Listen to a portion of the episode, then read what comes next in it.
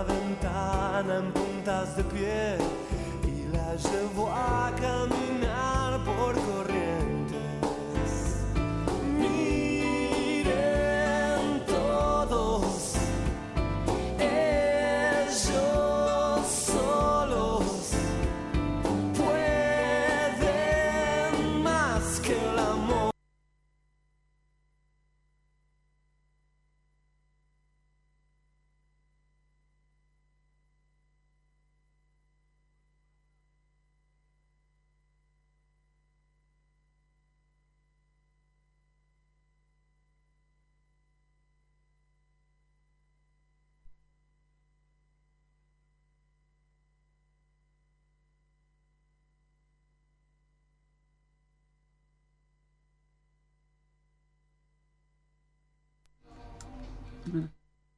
Ahora no, ahora sí. Vuelve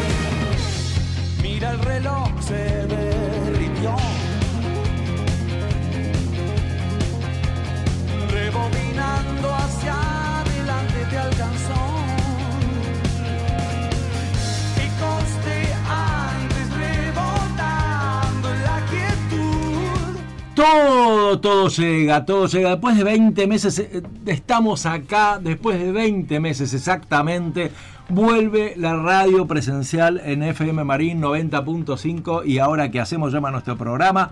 Mi nombre es Miguel Odierna o Mike Odierna como popularmente este, me conocen. Es un placer estar acá de vuelta después de tanto tiempo. Lo primero que tenemos que hacer es agradecerles a las autoridades del colegio Marín que hacen posible que esto sea posible, a la Unión de Padres también, que con su esfuerzo es un puente de comunicación entre, bueno, entre, entre ustedes y nosotros que nos da esta posibilidad de comunicarnos, de estar conectados. Eh, bueno, y aquí estamos, hoy tenemos un, un un nuevo operador que hace las veces de operador y, y, digamos y compañero eterno de nuestra radio, que es el señor Rolfi González. ¿Cómo anda Rolfi? Buenas tardes, ¿qué tal? ¿Cómo están? Aquí estamos de nuevo y en este rol dual de operador y Qué locutor y lo que quieras. Hoy, hoy estamos para todo. Exactamente. Bueno, señores, y voy a presentar a ella, que es nuestra... A ver, con ella venimos haciendo radio, nuestro programa de manera este, virtual, y se ha incorporado y para nosotros es un lujo enorme. Ella es escritora, ama las letras, hace millones de cosas, es profesora universitaria, en fin, es, es, es digamos, a ver, no me va a alcanzar toda la tarde para contarles lo que hace, pero su nombre es Delia y su apellido es Cirro. Así que, Delia, bienvenida a la radio A la propiamente radio. dicha. Tuvimos que inventarla, la radio. Nos llevamos la radio a casa, la inventamos, la hicimos. La radio son las personas. Pero qué lindo es estar acá. Yo tenía por suerte mi pasaporte al día para llegar hasta aquí. Eh, pasé por todos los sellados, el alcohol. contar eso del pasaporte. Sí, sí, lo- lo- el, motivo, el pasaporte fue el motivo del pequeño retraso que tuvimos. que Sí, sí, claro, claro, porque no vivo 19 de la cerca, no vivo en los alrededores de este bello lugar que realmente eh, lamento, muchísimas, lamento haber llegado tan tarde y no haber podido recorrerlo porque realmente es un edificio bellísimo.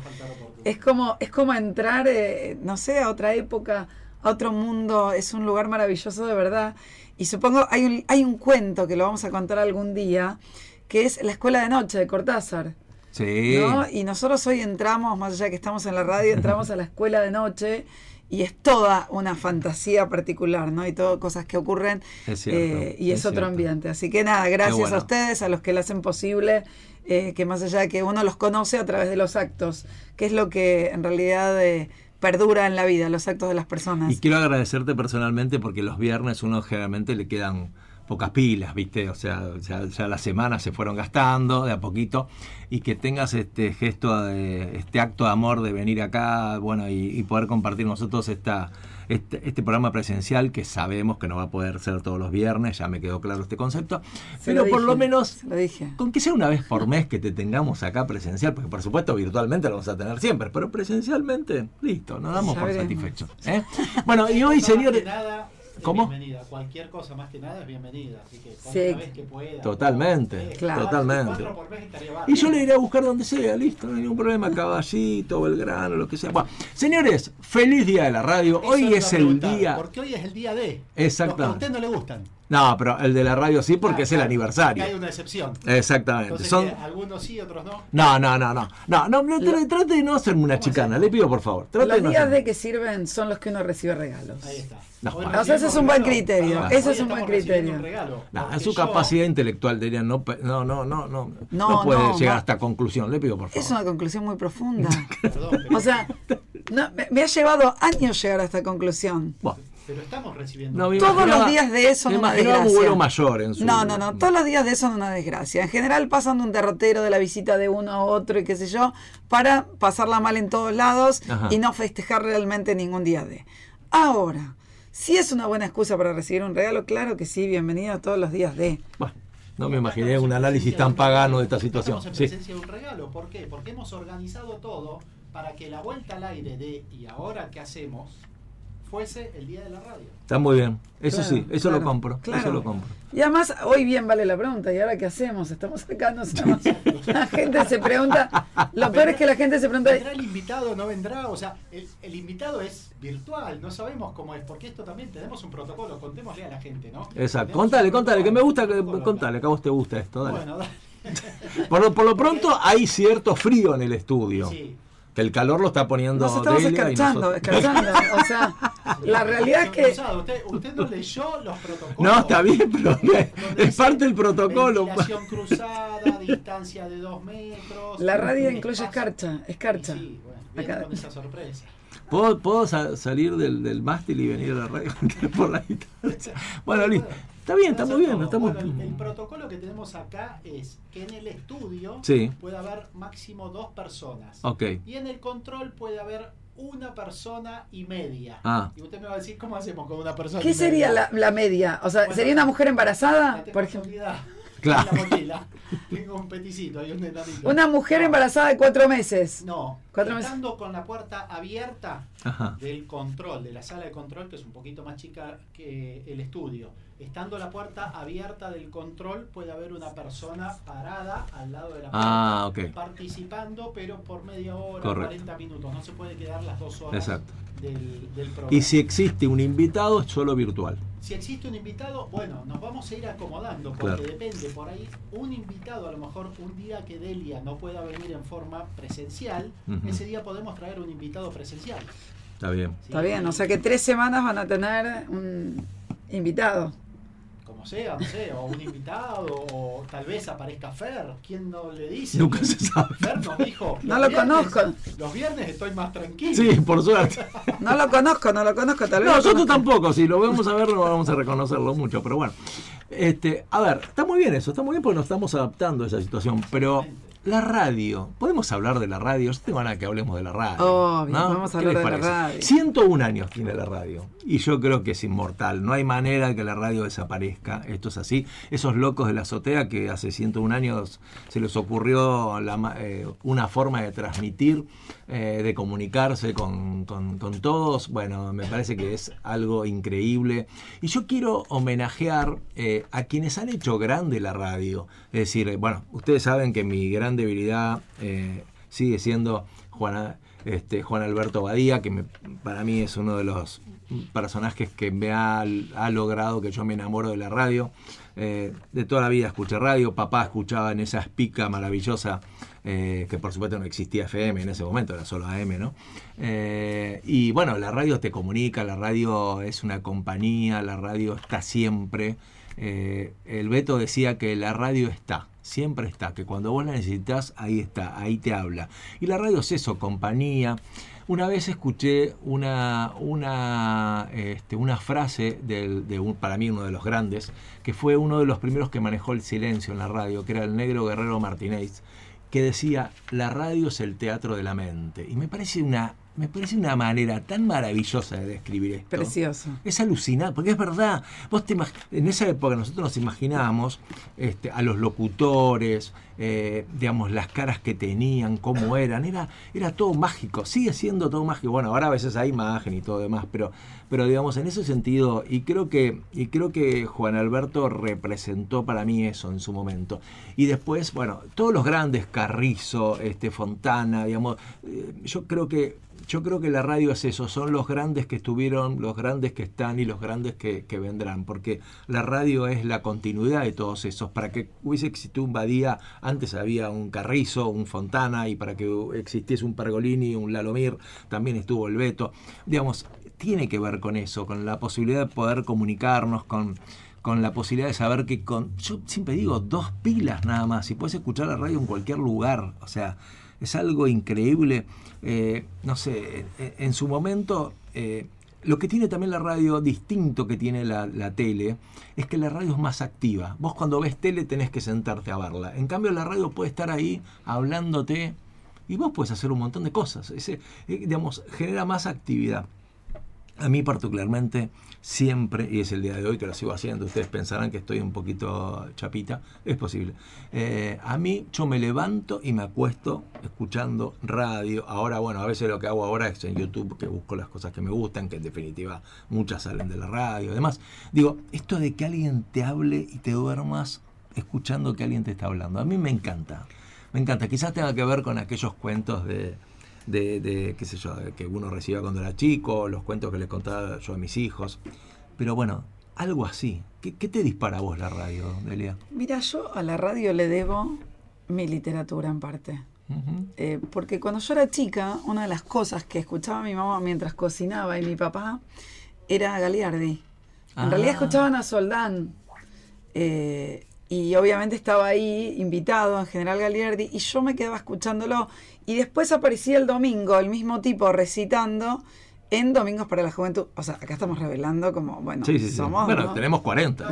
No tenemos No, 40, claro. hay que confirmarlo. Esto sí. Sí, sí, no está- está chequeado igual, pero tenemos 40. No tanto. No tanto, no tanto. Pero la verdad es que para mí escuchar a Galiardi a través de la radio recitar, después obviamente me gustaba mucho más verlo los domingos, Sí. pero era como su voz encantadora, su tono. Yo cuando lo escuchaba él decía, esto es la poesía. Claro. Más allá de que obviamente es una poesía mucho más popular eh, y, y que después uno, bueno, cuando te metes ya con Borges, eh, Galiardi queda en otro lugar, pero, pero no en un lugar menor, eh, en un lugar No, no, diferente. seguro, seguro. En un lugar diferente. Y para mí la radio era eso, era eso que estaba siempre de fondo. Yo no escucho radio en mi casa. No, es raro. O sea, tengo que estar escuchando a alguien en particular. No pongo la radio ni en, ni en la compu tampoco. Si no es que voy a escuchar un programa puntual. Sí subo al auto. eh, por la mañana pongo la radio. Por la nochecita también, pero si viajo a la tarde no. O sea, no escucho radio todo el tiempo. Creo que la radio hoy cambió de concepto. Sí me encanta, por ejemplo, en Spotify, escuchar muchos, muchos recortes de radios. Por ahí entrevistas que hace alguien. Claro. Eh, eso sí, me encantan las entrevistas radiales. Me parece que generan un clima, un silencio, eh, un eco, que es el que uno escucha ahora mientras está acá, que no lo escuchás en tu casa.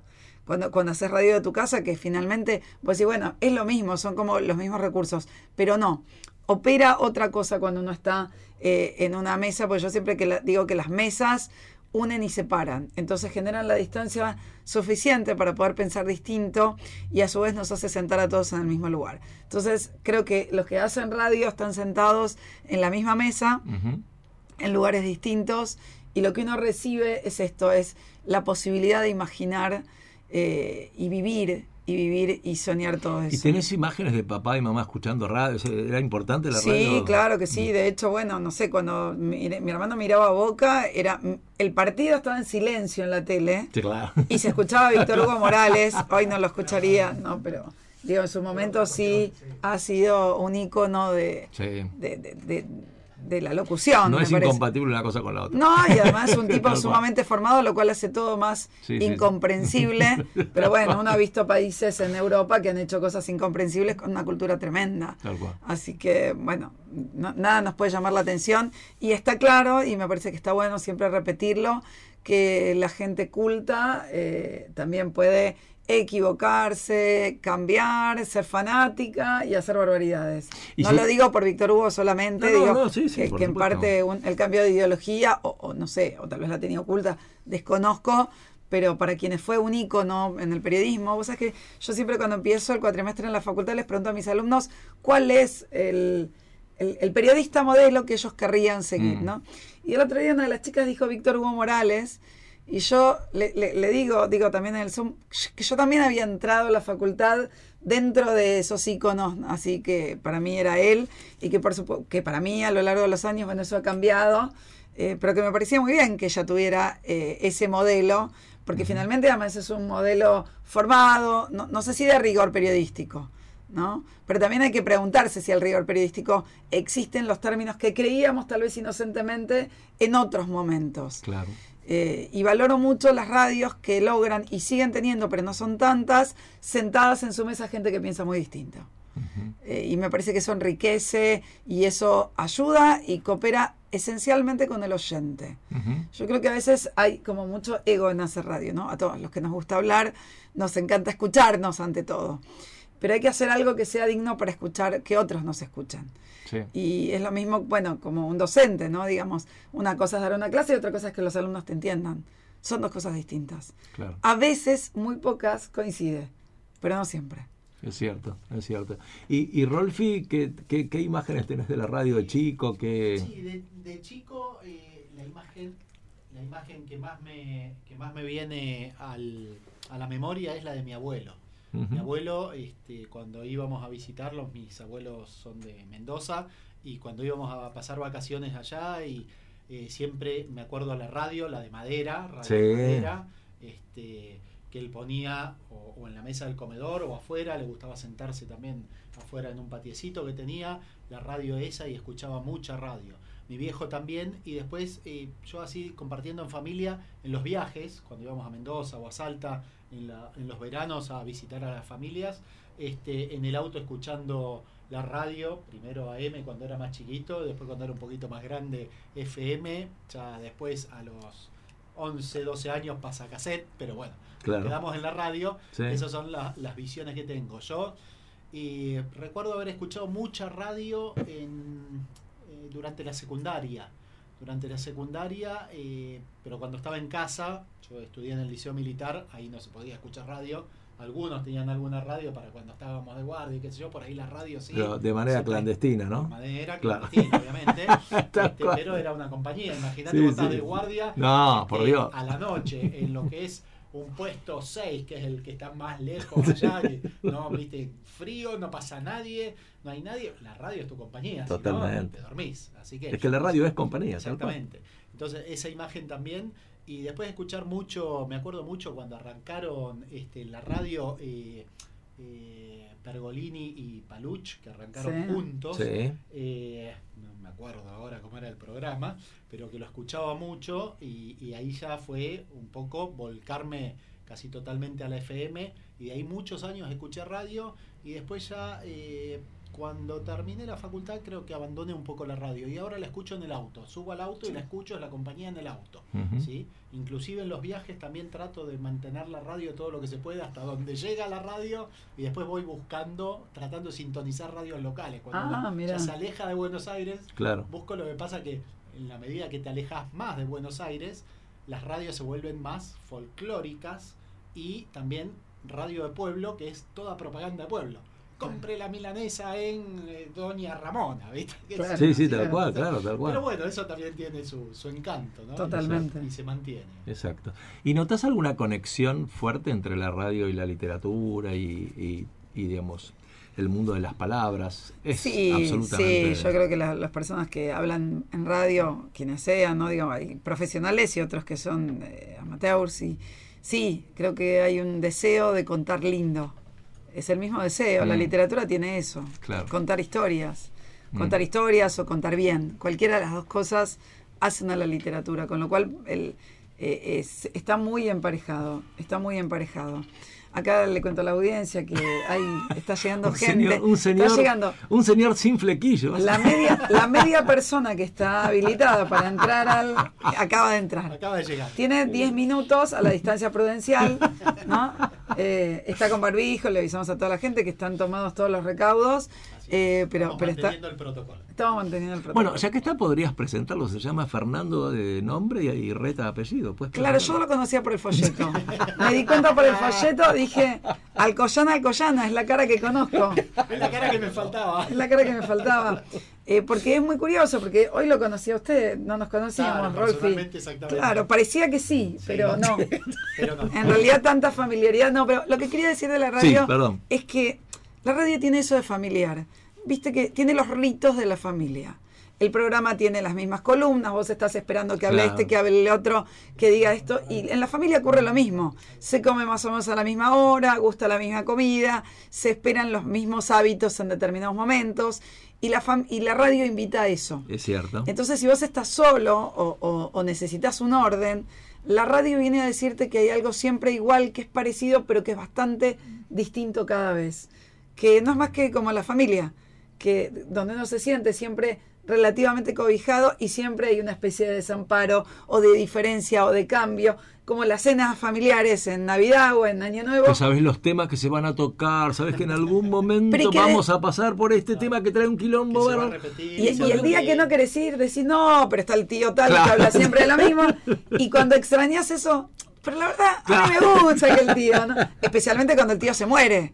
Ese día, No, olvidate. todos extrañamos Perdón, Y cuando el tío le da un par de copas de, copas. vino, olvídate.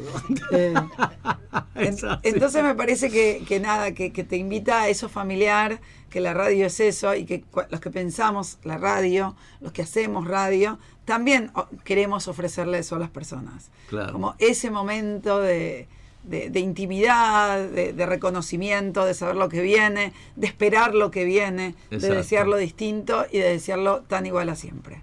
Es cierto.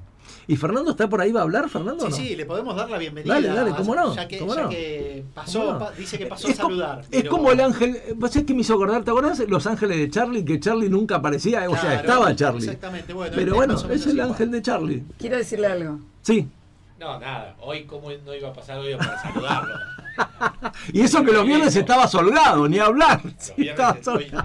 no sé, no, un ratito le dije acá, pero bueno, un placer compartir este día, justo el día de la radio. Muy bien, Fernandito, muy Ir bien. a saludarlo y bueno, conocer básicamente también a Delia personalmente. Un gusto, un gusto. Encantado, Delia, A nosotros gusto no nos interesa, listo. A nosotros no te Bienvenida. interesa, listo. Muchas gracias. A esto y haber conocido nuestro espacio, ¿no? Nuestro Precioso, espacio precioso. Pero eh, en la semana veremos, a ver si nos, tenemos reunión de producción y cerramos el contrato, a ver si volvemos. Ah, es un tema de dinero, es un tema de dinero. Es un tema de calle. Es un tema más que nada. Escúcheme, hemos puesto toda la plata en Delia, o sea, no queda un mango, o sea, no sé si le queda ¿Es claro. No queda un mango. o sea. Hablaremos por otro tema. canje, Pero- vamos al Vamos canje. al canje. Pero bueno, hablando en serio, no, quería pasar a saludarlos hoy porque la verdad que eh, es interesante volver después de tanto tiempo, 20 meses, por volver Dios. a, a este espacio que de un día para otro se nos fue, no lo teníamos, Es verdad. pero como los vengo sosteniendo siempre las charlas internas, la verdad, y no me canso de decirlo, con tu garra y la de Rolfi que se alió y fueron dos soldados, lo sacaron adelante y bueno, y con el aporte de Delia que realmente también fue... Le da un toque de calidad a todo esto que es muy mediocre, pero dio bueno. el golpe de calidad que se necesitaba. Claro, es el gol a los ingleses, o sea, de Maradona. sería eso. levantó el nivel. Levantó el nivel que necesitaba. Claro. Estamos pidiendo- estamos haciendo las primeras mediciones de audiencia. No, Claro. No no. me animo a decir el resultado Bueno, porque por las dudas, Tinelli, Tinelli va a temblar. Mi- Miren que mi mamá estaba durmiendo, les quiero decir. Pero bueno, como vengo, no me canso de repetirlo, realmente no, lo que han hecho, bueno, vos, Mai y Rolfi sobre todo, digamos, han sacado esto adelante, no han parado, y los tiempos que han hecho por lo que se hizo y demás, bueno, para mantener vivo esto. Así que lo que menos hoy podía era pasar, sea un ratito, a, a saludarlos. Está muy bien, está muy bien. Y bueno, ya que estamos, hablemos este, así para que la gente se entere. ¿Hay posibilidades de que, de que estés un rato los viernes dentro de tus... No, no, fuera de, de Chile me obligaciones. encanta. Los viernes, como les decía hoy, que hablamos por teléfono con Rolfi, estoy un poquitito más, Mm, más distendido, digamos. eh, y digamos, sí, sí, tengo un poquito más de margen horario, ¿sí? pero bueno, eh, se juntaron varias cosas con Sí. la pandemia. A ver, no me puedo no me, a ver, no me voy a quejar, pero con el tema laboral, este, bueno, creo que lo hablábamos en algunos programas de Sí. radio, con nuevos dueños donde trabajo, distintas formas de trabajo y demás, se hizo más complicado. Y un poco ese cable a tierra que son los chicos de rugby, que en momentos complejos que tuve era mi cable a tierra, así que bueno, lo sigo manteniendo. Así que bueno, ese espacio que tengo los lunes justamente y miércoles, que era el día que salíamos antes también por radio, eh, tengo ese compromiso con ellos, pero bueno, ahora por suerte los viernes ya es un poco más, más liberado. Está bien. Y contanos, ¿qué, qué, contanos algo de lo que significa para vos la radio, de, de tu infancia, digamos, ¿qué, qué, qué, qué te disparan esas cosas? La verdad que siempre fui, fui oyente de radio y si vos- recién un poco escuchaba y el primer recuerdo ese que tengo fue, eh, llamémosle, sí, de adolescente o no, un poco más chico, irme a, la noche con la radio abajo de la almohada Sí, totalmente. Yo también lo hacía. y en ese momento escuchar a Graciela Grey Mancuso Sí, con el programa que tenía, creo que era eh, alternativa, que era un programa, digamos, yo empecé a, a gustarme la música, en ese momento era la música progresiva nacional. Y, digamos, si bien no, no conocía mucho, pero tenía un, un amigo, me inculcó ese tipo de música y era la única radio que a partir de las 12 de la noche empezó a pasar mucha música progresiva Claro. nacional. ¿no? No me acuerdo bien, creo que sí era alternativo, no me acuerdo bien cuál era el programa de ella. Y era, digamos, era todas las noches dormirme escuchando Aquelarre, Pastoral, Sui Sí. Generis, Almendra, todos esos grupos, que después al otro día, con este amigo que me, me inculcó esta música, no, es como que me tomaba examen. Y así empezó ese gusto por la radio y demás, en ese momento obvio, la AM que era. Y después seguí, la verdad que seguí con el gusto, más que nada después eh, era mi compañera en el auto, Claro. es decir, por mi trabajo también, hay veces que me tocaba viajar bastante con el auto y demás, y la- realmente, más allá de, de la música que uno podía llevar para escuchar, digamos, para mí era la radio. Claro. Y, y es el día de hoy que, bueno, ya hay programas que los sigo teniendo un poco como cabecera y demás, y en el lugar que. Por ejemplo, un, dol, un Dolina cada tanto volvés a escucharlo. Un Dolina a la noche. Ahora hace rato que no escucho, pero a la noche Mm. sí era un, un gran programa que lo escuchaba. Siempre lo escuché mucho de noche, Claro. básicamente en la primera.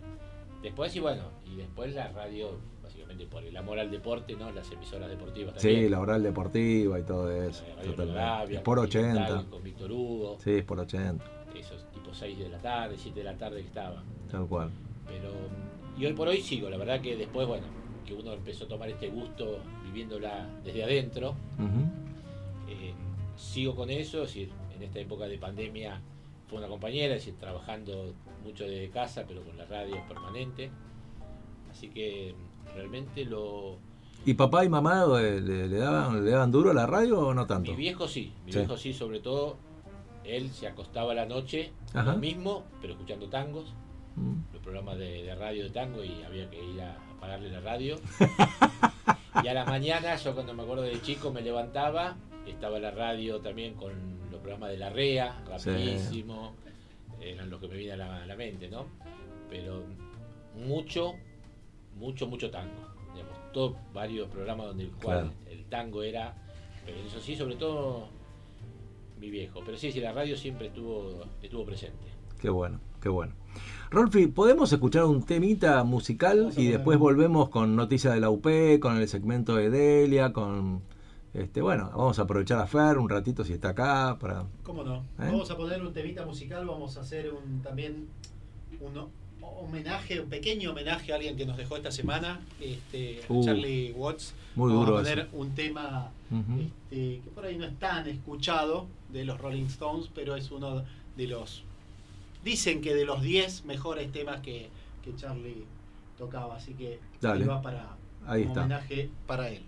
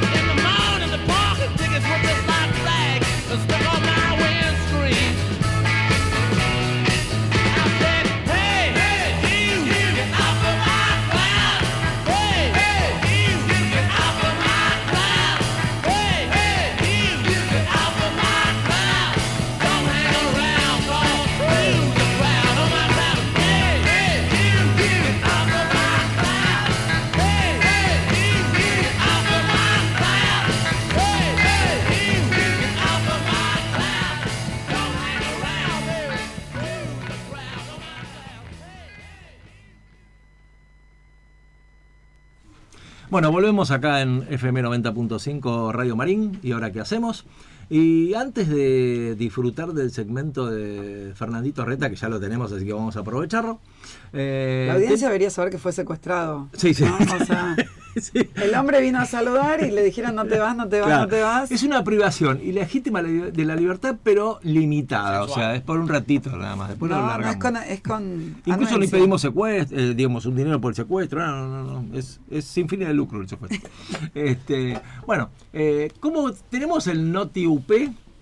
Rolfi, ¿algo, algo para comentar? ¿Alguna noticia de la UP? Su- ah, diga antes la vía de comunicación, si está Ah, bueno, cómo no. Sí. Eh, vamos a decir entonces las vías de comunicación, porque como hemos vuelto acá Es al verdad. estudio, Ya tenemos ahora tenemos dos. una línea de comunicación adicional que es el teléfono de la radio, acá Es del cierto. colegio. Así que ya mismo lo estoy buscando por acá, porque ese no me lo acuerdo de memoria. Está acá. Así que hoy, hoy en día nos pueden llamar al 45 12 38 30. Ese es el teléfono de la radio. Te podemos sacar al aire también si querés, o nos dejas un, un saludito por ahí. Y si no lo haces al clásico y legendario número de WhatsApp que mantuvimos durante toda la pandemia y que es el que traíamos de antes, que es el 11 27 30 60 78. Ahí nos mandas mensaje de WhatsApp, ya sea escrito o, o de audio, como vos más prefieras, lo podemos sacar al aire o lo leemos. Así que también voy a comentar lo siguiente, muchos mensajes hemos recibido de nuestros oyentes, eh, porque estuvimos haciendo difusión en esta Exacto. semana de que volvíamos al estudio, volvíamos acá en forma presencial, así que eh, yo difundí por todos los grupos de WhatsApp, por las redes, y muchos comentarios de los oyentes deseándonos mucha suerte, qué bueno que volvemos, fuerza, eh, qué bueno. Y hay un comentario por ahí, uno de los últimos que llegó, que la verdad que un impertinente, pero bueno, lo voy a leer acá. Dice, oh, me tengo que poner los anteojos, esperen porque... Sí, como no, quédate tranquilo. Buenas noches y mucha suerte en este volver a la cancha. Ramiro sin peluca, abrazo. No pude descifrar quién es, porque como esta línea no tiene conexión acá, que estoy tratando de conectarla a la red Ramiro del sin colegio. y- peluca. sin peluca.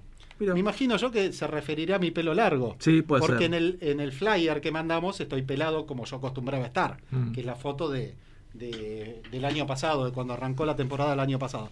Así que bueno, después voy a descifrar quién fue y vamos a, a comentar. al Igual usted tiene un look eh, para la serie Ministerio del Tiempo. ¿eh? Tiene un look por ahí. Pensé ¿se que me iba a tirar otro, otro No, look, no, no, un- un, averigüe. look medio cafiero o algo así No, que no, no, se no, lo iba no, a no, permitir. no, no, no, no. Ministerio del Tiempo, averigüe, después fíjese el look por ahí.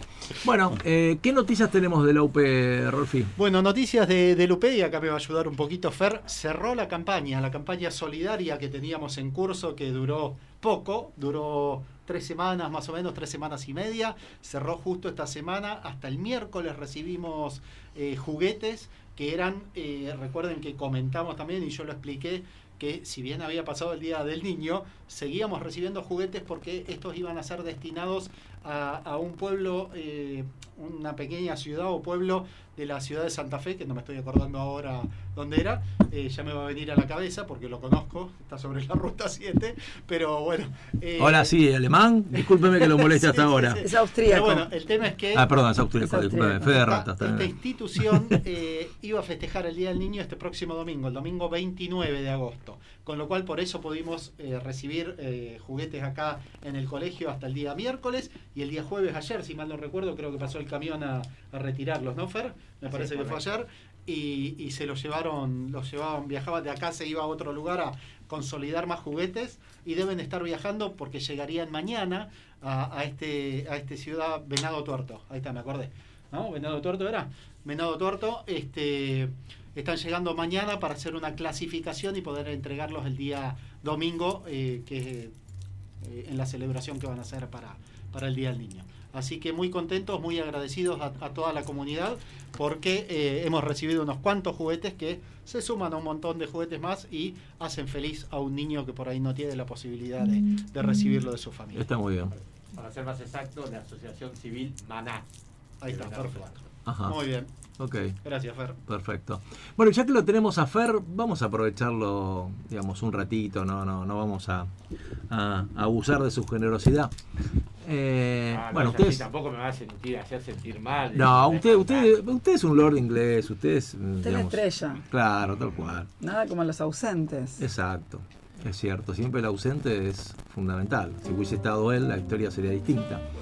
Mirá el temita que te pone Rolfi de fondo, por Te Dios. pongo, te pongo un poquito de música de fondo, ¿viste? Muy bien, me gustó. esto, ¿eh? Muy bien, me gustó, me gustó, me gustó. Muy bien. Sí, cuando entré me dice, ¿cómo cambió Humberto? Dije. Se jubiló Humberto. Un abrazo grande, Humberto. Un abrazo grande, abrazo. Humberto. Sí, sí. Humberto, mirá Exacto. que yo. Eh, no, bueno, los que seguramente saben todos, pero por las dudas hay un oyente nuevo. Eh, Fer, Fer tiene un segmento que es el, el buen vivir, tiene que ver con los vinos, con la buena comida, con los lugares, con. Bueno, siempre nos trae una data de todo eso. Y, bueno, y, hoy vamos a aprovechar de hacerle algunas preguntas para que él nos cuente sobre, bueno, este sobre distintos lugares y distintos sabores que él normalmente sabe cómo No es demasiado asesorarnos. complicada, ¿viste? Porque no vengo nada No, fácil, aclaremos, fácil. ¿viste? Que la producción de, este, de esta semana no, No. trabajó. Fácil, trabajo fácil. de producción. Le voy a hacer una pregunta que hoy veníamos conversando con Delia en el auto y se me ocurre un disparador con eso. Normalmente usted nos ha enseñado que cada vino, en líneas generales, por supuesto usted siempre dice que cada uno tiene libertad de combinarlo con lo que quiera, pero en líneas generales hay una tendencia de que vino se toma con un pescado, cuando se come pescado, que vino se toma cuando se come un asadito, en fin, ¿no? Eh, Pero hay una tendencia. Y hablábamos con, con Delia de la comida armenia, que un día probamos y fue espectacular, nos encantó, nos sorprendió. Digo, cuando uno, digamos, se decide a comer comida armenia, comida peruana, como mexicana y demás, ¿también el vino tiene ahí para usted algún tipo de tendencia por donde recorrerla? No, vale la primero, vale la aclaración lo que Sí. dije al principio, es decir, uno, porque eso después, viste, es por- eso perdimos tantos consumidores Claro. de vino cuando se empezaron a decir, viste, Termina siendo el limitante. vino algo, viste, Claro. difícil de entender y demás. Entonces yo hoy decía, listo, el vino lo tomás como más te guste y como quieras. Hecha esta aclaración, por supuesto que hay distintos vinos que pueden andar y maridar mejor con distintas comidas no solamente por lo que comentabas recién, las carnes rojas, las carnes blancas, unas pastas, la salsa o un postre, sino también con el estilo de comidas. Por decir, nombraste la armenia o la peruana. Sí, por dar ejemplo, Tienen mexicano. ciertas características. Ajá. Entonces, la peruana es una comida en la cual. Hablo de la peruana porque realmente es una comida donde acá con Rolfi coincidimos, digamos, que está un fanático también de la comida peruana.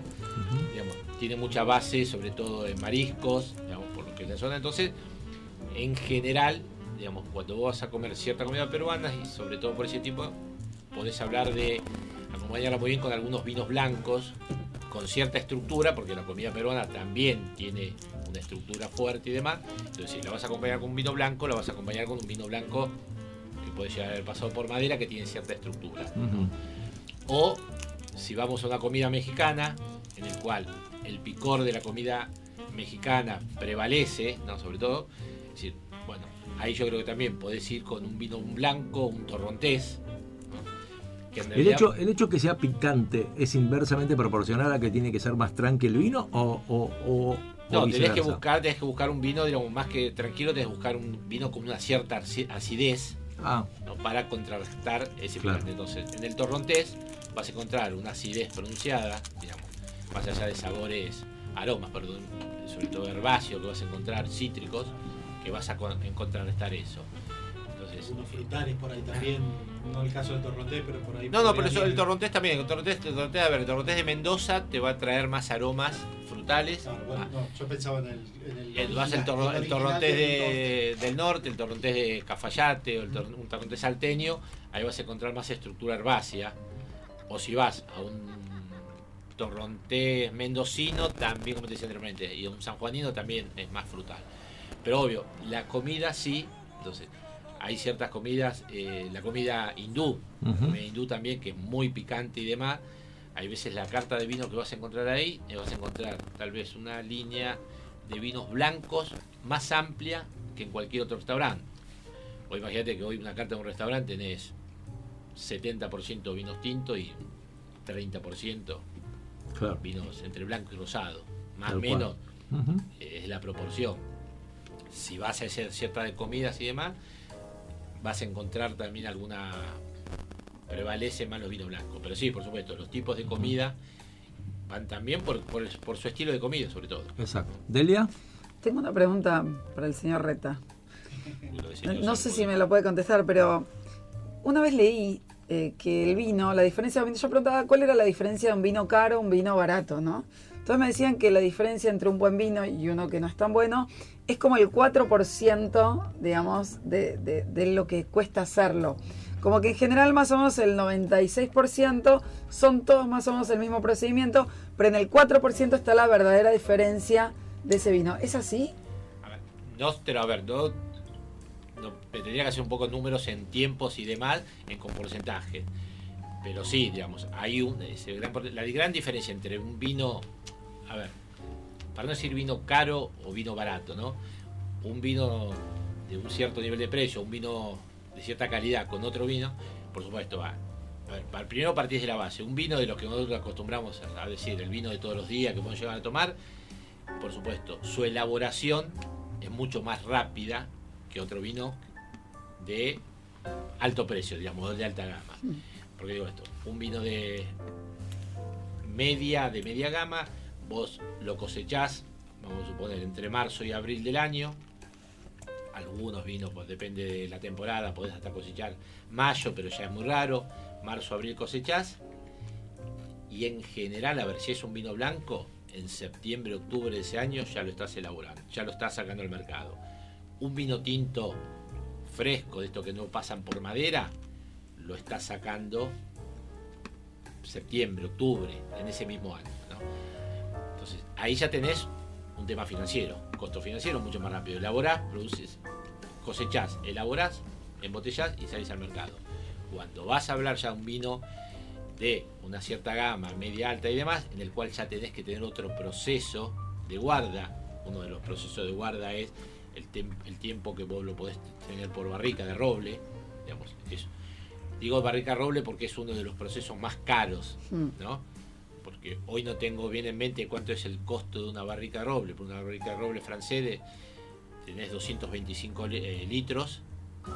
Bueno, el tiempo que está ahí el vino tiene un costo financiero. Entonces, ese vino ya tenés, y vos querés sacar un vino caro, un vino de alta gama, tenés no menos de 6 meses, 8 meses, hasta 24 meses los vinos super premium que están en ahí. Entonces ahí tenés el costo de la barrica más el costo financiero de tener el vino ahí parado. Lo sacás de ahí, lo mandás a botella. Se tiene que estacionar. El vino es un ser vivo. Entonces vos lo pasás a botella para que empiece a tomar redondez el vino y se vaya amalgamando. Tenés no menos de otros 6, 8, 10 o hasta 12 meses más estacionado en botella. Entonces, y si vamos a tu pregunta concreta, un vino barato, por decirlo de alguna forma, lo tomás y lo elaborás en el año, un vino caro te puede llegar a tardar, te diría no menos de entre, puedes tardar un año hasta dos años desde que vos elaborás. Todo eso tiene un costo financiero, más sumado lo que yo te decía, el aporte de la madera.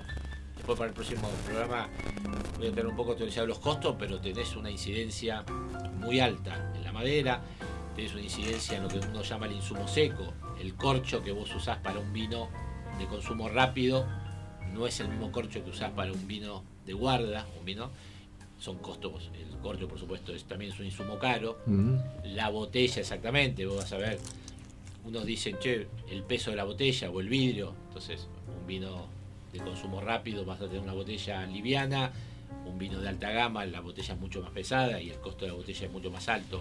Así que sí, realmente, digamos, no te podré hoy el porcentaje, pero puede ser, es, Muy bien. es- y perdón, y deta- no detalle menor, que eso también incide mucho en el costo, es el viñedo. Es decir, vos para hacer cada planta, depende de la variedad, tiene un rinde, lo que se llama tantas eh, kilos por hectárea podés sacar. Vos querés sacar un vino de consumo, llamémosle más rápido y demás, bueno, la dejás a, esa, a ese parral o a ese viñedo que produzca. Y cosechás y demás. Cuando vos querés lograr un vino de alta gama, lo que, que- lo que haces es lo que se le llama una poda en verde. Es decir, bajás el rinde del viñedo, es decir, agarrás, cortás racimos, porque por digamos un concepto que cuando vos la planta nutre tiene ciertos nutrientes. Cuanto más uva tenés para nutrir, se dispersa mucho más eso. Cuando vos bajás la concentración de, de uva, digamos, ese nutriente que da la planta se concentra más en menos cantidad. Entonces lo que se llama ese raleo o poda en verde, bajás rinde, quiere decir que mucho de esas uvas, de esos racimos que van apareciendo, los, los descartás, los tirás, entonces ya el rinde es menor y ahí tenés ya también un costo mayor. Claro. Ese es el primer tema de, que lo había omitido, que es el tema del rendimiento de la planta. Rolfi, Qué interesante. ¿alguna pregunta para el maestro? ¿Dónde están las copas?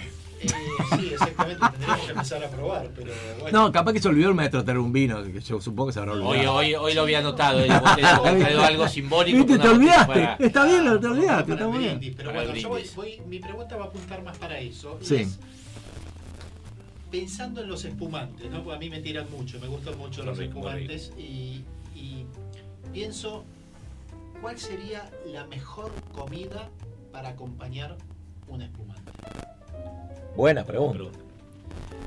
Eh, y a ver, si vas a un poco a lo a lo básico, te diría hoy, cualquier comida relacionada con lo que hablamos, un poco la comida peruana, mariscos, algo de pescado, eh, va muy bien, un- va, va muy bien con un espumante, digamos, por lo que hablábamos anteriormente, ¿no? La acidez que puede llegar a tener ese espumante y demás, va a contrarrestar muy, muy bien con los aromas de la comida. Es decir, eh, es muy fácil decir el famoso sushi con espumante, va Ah, excelente. como pide, sí. Va excelente. No sé si También va con- alguna vez, ¿eh? pero, pero con mariscos y eso sí. Va muy bien también, digamos, el sushi también lo puedes acompañar bien con un vino rosado, ¿no? Sí. Blanco, pero con un espumante. Ahora, eh, hay estilos de espumantes, básicamente un espumante francés, o algunos casos, algunos nacionales que están acá, que tienen eh, su paso, digamos, su maceración, inclusive parte del vino pasa por madera y demás, que tiene una estructura fuerte y podés comer, digamos, te puede resistir una comida bastante más elaborada. No estoy diciendo un asado, ¿no? Una carne y demás, ¿no? Pero una carne a lo mejor, Pero no, tal no vez- asada a lo mejor, pero a lo mejor. O, una carne bueno, con una salsa. Un- una carne tal vez como una carne blanca, como un pollo, o si vamos más algo más sofisticado, Un pato. un pato, exactamente, Pato magré El y magré, demás. sí, que probé la otra vez, que, qué rico que estaba el magré. ¿eh? Mira, Yo siempre que lo he contado, tuve oportunidad de, de ir a Francia por el trabajo, digamos una de las ferias más importantes que hay en el mundo del vino que se hace en la, la ciudad de Bordeaux, en Francia, y realmente creo que de los 10 días que estuve ahí, los, me repartí entre pato y conejo. Conejo a mí siempre que me gustó, pero no es de comer tanto, pero el pato, digamos, uno tiene la idea del pato que siempre una carne seca y demás, ¿no? Pero realmente de la forma que hace el magre de pato y demás, bueno, y eso con un espumante espectacular. ¿De, de dónde viene la curiosidad por el vino? La verdad que fue de, a ver, fue mi, mi trabajo. Mm. Eh, entonces, trabajé, mi primer trabajo, llamémosle eh, oficial, por decir alguna cosa, fue en una bodega casi de casualidad. Ahí le empecé a tomar el gusto del vino y el otro día estaba haciendo números. Eh, en octubre, si Dios quiere, ¿Y por qué no? ¿Y por qué no? bueno, las cosas de la vida, ahora pasar a trabajar en una corpo, las cosas son diferentes. Pero en octubre, si Dios quiere, empecé a sacar números y cumplo. Me da un poco vergüenza decirlo. Porque No. por la edad, ¿no? No nos escucha nadie, Fer, queda entre nosotros nomás. 40 años en la industria del vino. Eh, vale, la verdad es que entré muy jovencito. Es, es lo que te iba a decir. muy, entré- muy entré muy chico, fue mi primer trabajo. Muy jovencito. Así que le fui tomando y, y a veces cuando entran chicos a trabajar y demás, yo le digo, la verdad, entras es el mundo, el vino es un viaje de ida. Eh, nada, me gustó, fui... No, no cambié varias cosas, creo. En esos 40 años pasé por una, dos, tres, cuatro empresas y demás. Viví prácticamente casi todos los periodos de, eh, de- digamos, lo máximo que era ya por los años 90, 80 y pico, 90, que era mucho, mucho consumo y poca calidad. Después empecé a vivir esa gran transformación de la baja de consumo, pero fue cambiando la ecuación, es decir, se empezó a tomar menos pero mejor. Y viví el gran boom del vino, que fue ahí en la década a partir de los del 90 y... Sí, a principios de los 90, 93, La 94. pizza con champán. También que ahí fue realmente, digamos, una reconversión vitivinícola importantísima. En ese momento había un vino azul, no me acuerdo la marca, era un vino alemán muy dulce. el tipo se llama Exactamente. Lie Freimel. El- el- exactamente. No, no podría pronunciarlo así de corrido de ninguna manera, mucho. pero Sí, lo he correcto. tomado. O sea, era el vino ¿no? del uno a uno que se podía tomar. eh. Claro, en, No, y en los 90 Por, se suer- tomó por suerte, digamos, la, la actividad de la industria vitivinícola aprovechó, eh, reinvirtió mucho eh, la llegada de capitales franceses, americanos, españoles que invirtieron en bodegas y bueno, realmente a las bodegas tampoco les creció otra, les quedaba otra por lo que decía anteriormente. Empezó a bajar el consumo por la aparición de bebidas, de otro tipo de bebidas, y entonces empezaron a mirar el mercado externo. Y para poder empezar a competir al mercado externo, tenías que hacer calidad. Tengo que hacer una pregunta indispensable, ¿puedo? ¿Cómo no, Delio? ¿Se aprende a tomar vino? Sí, sí, sí aprendes. Sí aprendes. Aprendes a ver, a tomarlo digamos a disfrutar, más que nada. Es decir, eh, más que a tomar, sí, aprender a tomar y todo esto lo vas a aprender tomando vino, tomando, digamos. Eh, pero lo, lo que yo siempre digo más es aprender el disfrute. Y un montón de veces te preguntan, ¿cuál es el mejor vino? Depende para quién. depende, depende para quién, que te guste. depende en qué ocasión lo tomás, depende con quién lo tomás. Hay un montón de factores que pueden decir que vos estás tomando lo mejor. sé, un vino de, hoy por hoy hablando de un vino no sé, de 500 pesos una botella, que es un vino de media gama, y lo contaste con la persona indicada, en el lugar indicado, además, y ese el mejor vino, resultó ser el mejor vino que tomaste Claro. en tu vida. Entonces, depende de varios factores. Por eso digo, sí, obvio, lo vas a aprender tomar, pero yo digo más que nada lo aprendes a disfrutar. El vino eh, es disfrute, es decir, digamos, nadie toma vino para saciar la sed, para eso vas a tomar el agua. El Claro. vino es para disfrutar y generalmente con no es una bebida para tomar solo tampoco. Si bien vos podés llegar a tu casa y si estás solo, servirte una copa de vino y demás, pero el buen vino es para compartir. Es decir, yo no, nunca abro una botella de vino, mejor vino que tenga en casa para tomarlo yo solo. Lo Claro, comparto. siempre la celebración de Lo todo compartís, tipo. viste, con alguien que sabe que no. Un whisky a lo mejor sí, tenés un gran whisky, llega a tu casa, este es el gran whisky, te servís un, un vaso de whisky, lo tomás y podés tomarlo solo. El vino es compañía. Muy bueno. Bueno, me encantó, Fer, me encantó Bueno. volverte a escuchar después de tanto tiempo. Un placer, ¿eh? realmente un placer. Un placer y, ustedes. y siempre aprendemos con vos, ¿eh? eso, está, eso está bueno. Bueno, eh, vamos a un temita ¿eh? que Rolfi tiene ahí listo en las gateras y ya volvemos. Ya volvemos con ella, ya volvemos con la estrella, con, con quien hace, digamos, que este programa tenga el vuelo que tiene. Levanta el nivel, ¿no? Exacto, el barrilete lo, el barrilete toma vuelo con Delia. Si no, hace ahí un vuelo bajito. Ya volvemos con Delia Cirro, eh, después de este tema musical que nos va a poner Rolfi.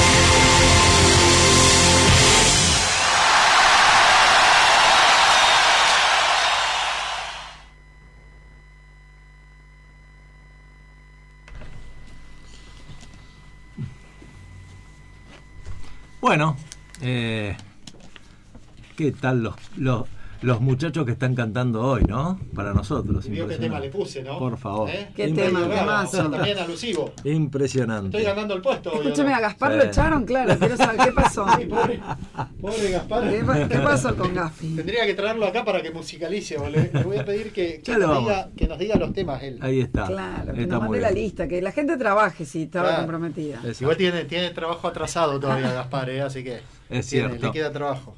Bueno, llegó el momento, llegó el momento de las palabras, llegó el momento de la poesía, de la reflexión, de las frases, de los pensamientos. Bueno, supongo que si estuvieron estos grandes cantando con nosotros, me imagino los escritores que van a estar hoy, que trajo Delia para, para nuestro nuevo debut. Así que Delia Cisro, ¿nos vas a regalar un mundo de palabras? Eh, el mundo es suyo, básicamente. El mundo es suyo, de quien se lo quiera Ella apropiar. siempre me devuelve la pelota, yo se la doy y ella me la devuelve, me encanta. No, no, no, es así. A ver, hoy traje como una reflexión, ¿no? Sí, A mí me encanta reflexionar sobre las cosas inútiles. inútiles. Inútiles. ¿Para qué escribimos? Claro. ¿No? Usted yo estudié comunicación, con lo cual siempre les digo a mis alumnos que el primer día de clase, esta semana tuvimos el, el inicio del cuatrimestre, y yo les digo, miren, ¿saben lo que les va a pasar? Que ustedes cuando digan, ¿qué estudias? Comunicación. Sí. Y la abuela le va a preguntar, ¿y qué es eso? ¿No? Y uno termina como resumiendo, decís periodismo, publicidad, porque nadie sabe cuál es el objeto de estudio de la comunicación. Ujú. Es una carrera que dura entre 6, 8 años, puede durar inclusive, una carrera que tiene tantas materias como psicología eh, y como medicina, si se quiere, pero nadie sabe muy bien para qué sirve. Lo que sí se sabe es que el perfil del estudiante son curiosos, ¿no? Ahora, ¿cuál es el perfil del escritor, el que quiere escribir? ¿Para qué escribe? Cada uno escribe seguramente por razones diferentes. Y yo tengo acá un esbozo de algunos que han pensado por qué escribir, para qué escribir. ¿No? Y, y viene así como para compartirlo. Traje algunas ideas que me parecen muy interesantes. La primera, la primera que es de Volcker. Usted va a decir, gran autor, obviamente. Yo le voy a decir lo que él dijo. Si usted encuentra una historia y su madre se interpone entre usted y su historia, mate a su madre. No puedo decirle O sea, mucho más. Creo que podemos terminar el programa acá antes que nos echen. ¿Por qué este muchacho, claro, ¿por qué este muchacho tenía tanta mala onda con la mamá? Esto está en el ruido y la furia, ¿no? Pero lo que quiero decir es lo que estaba diciendo Sí, sí, sí. atrás de esta frase, que hay en una carta, mire, le quiero decir una cosa.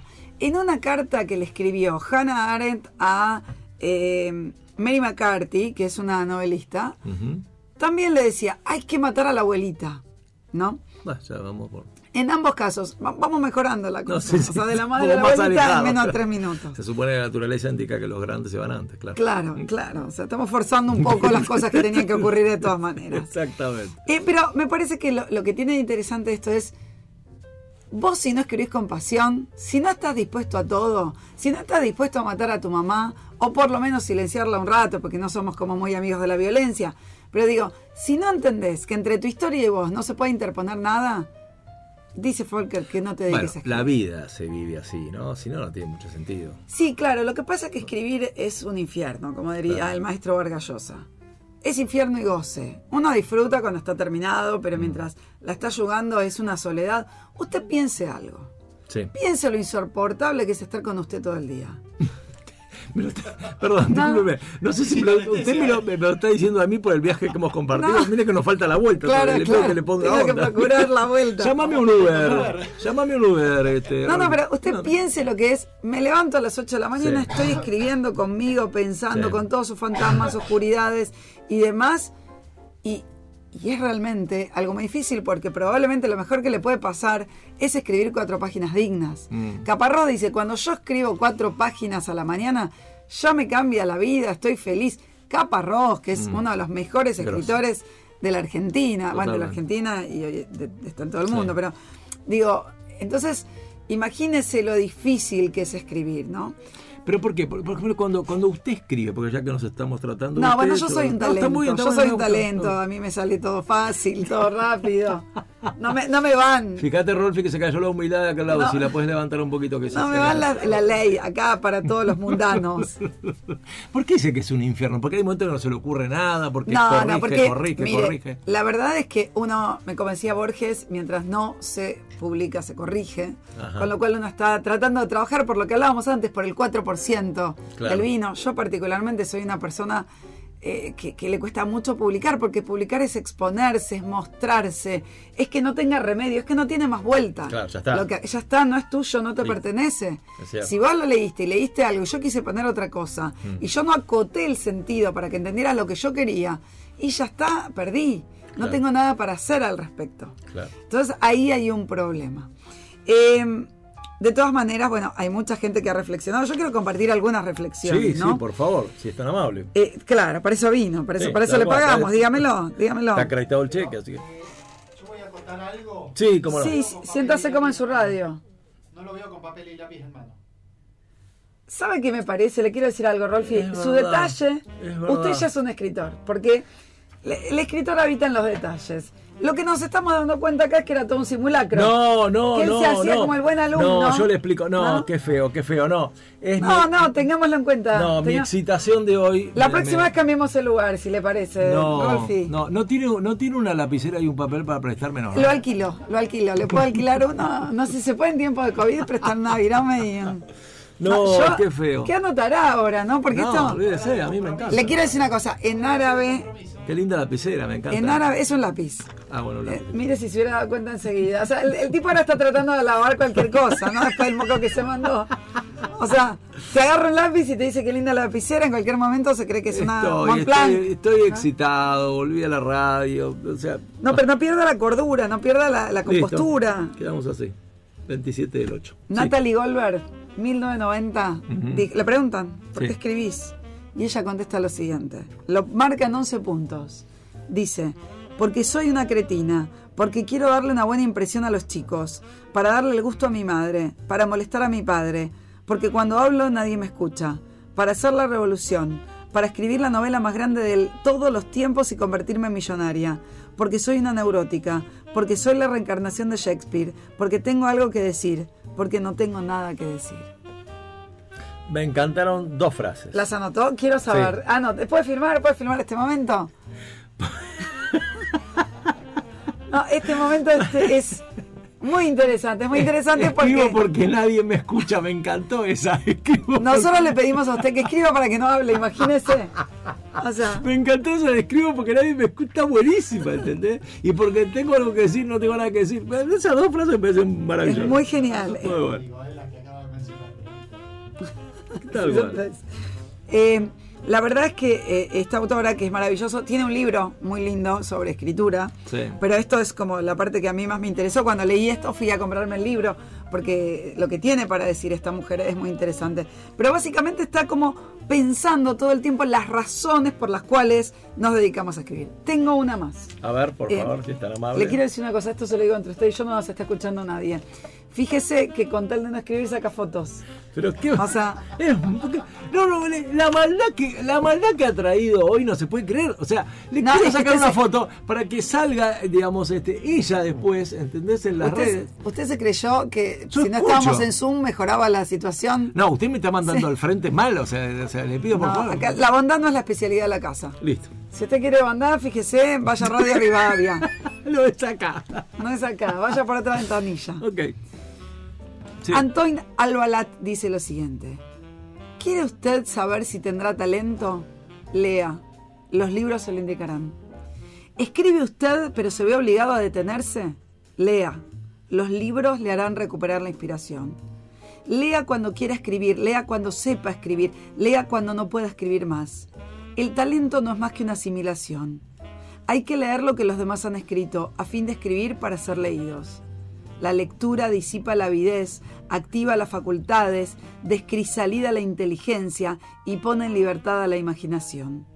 Sé de literatos de mérito que nunca se ponen a trabajar sin leer antes algunas páginas de un gran escritor, medio excelente para volver a encontrar la inspiración. La lectura es el gran secreto. Lo enseña todo, desde la ortografía hasta la construcción de las frases. Me encantó esa última frase. Lo enseña todo. Ahora está escribiendo todo, le quiero decir. ¿eh? No, es que siempre ¿Quiere- lo quiere hago. que se lo dicte? Siempre lo hago. No le molesta a la audiencia que le diga, dictemos, ¿no? siempre, usted sabe que siempre lo hago. Incluso hasta le traigo frases de su libro. eh, o sea, eh, de, digamos, pero hoy. No, si usted se- mi, mi nivel de excitación me superó. No, Me superó, está bien, superó. lo comprendemos, lo comprendemos. Ahora, ¿le, Pero, puedo, sí, ¿le puedo hacer una pregunte, pregunta? pregunte. Me gusta preguntarle también. ¿Uno escribe para uno pensando en el otro o uno escribe solo para que al otro le guste? Hay las dos cosas, ¿no? O sea, está quien lo hace inicialmente solo porque lo que quiere es eh, para sí mismo, porque quiere hacer la obra y terminarla. Es imposible no pensar en un lector, porque uno tiene que estar todo el tiempo testeando si es verosímil, si lo entenderán. Uno puede decir mi nicho de lectura es chico. Claro. Lo que no puede uno es escribir para nadie, porque uno quiere ser comprendido. Totalmente. Uno quiere ser leído, quiere ser elogiado ni que hablar, porque entiendo que por default todos queremos ese elogio en relación a lo que estamos haciendo. Obviamente que hay gente que piensa mucho más en el mercado eh, y escribe libros más a medida de lo que están necesitando Sí. o esperando una editorial o la sociedad o lo que fuera. Lo que creo es que siempre, siempre hay un lector, aunque sea un lector privado. Claro. Aunque sea, me quiero, no sé, me quiero levantar a este chico o a esta chica y quiero leérselo y que se fascine. Bueno, aún así hay un lector.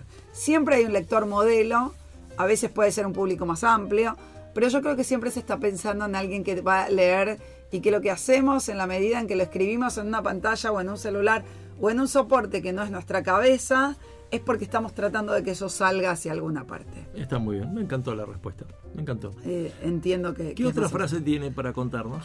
Le traje otra idea Sí. de Annie Dillard.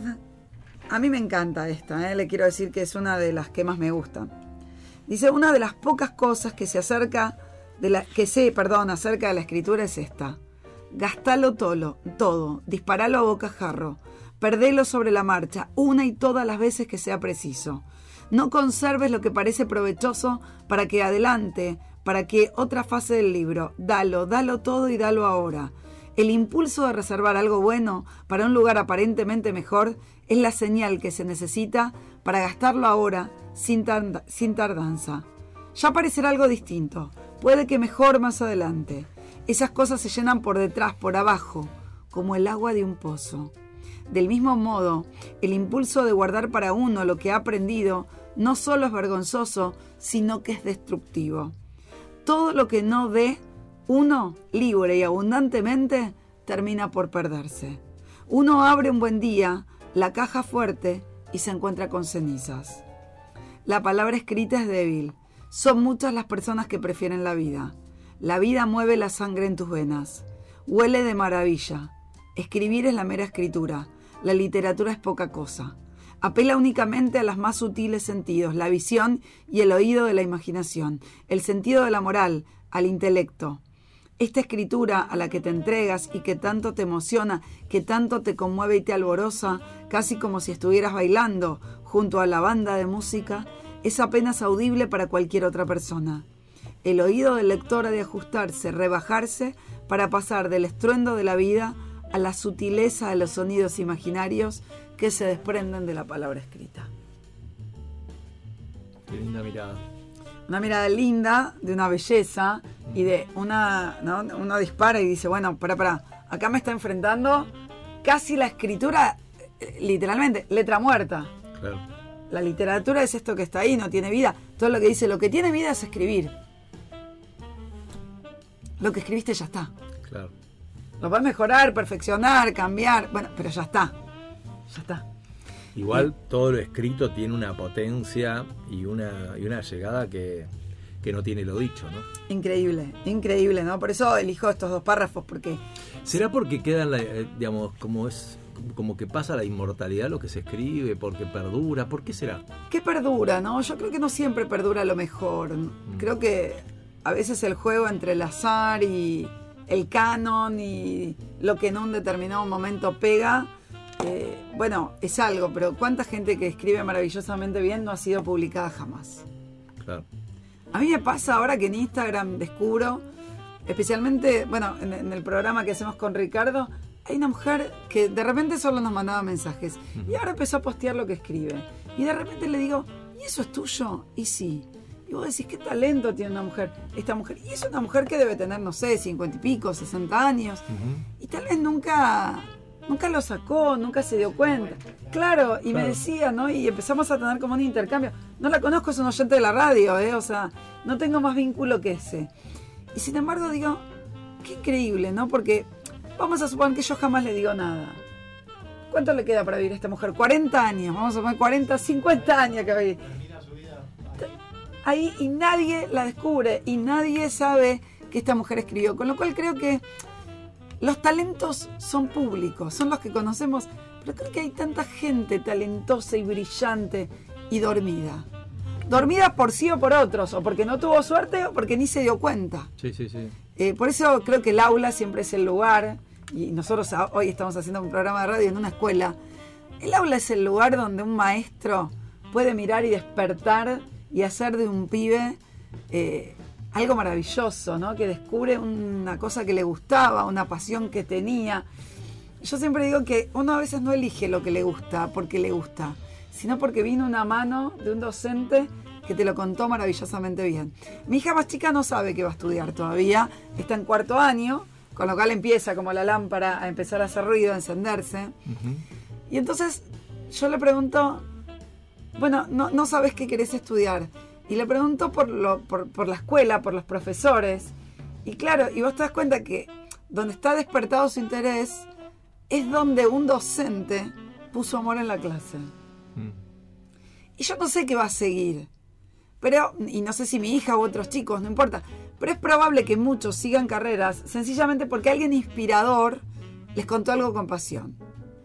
Y ni que hablar, que esto es una distancia superadora, que alguien te, se dé cuenta de lo que a vos te gusta y te lo haga brillar. Te enseñé a hacer brillar eso. Sí, claro. ¿No? Es un inspirador. Como, como alguien que, que- Sí, pero es alguien que sabe más de vos que vos mismo. A mí es un descubridor. A mí hace poquito he tenido, lo voy a contar, es un comentario privado, pero lo voy a hacer público. Hace muy poquito Asís me mandó un mensaje y me puso, yo creo más en vos que vos. ¿No?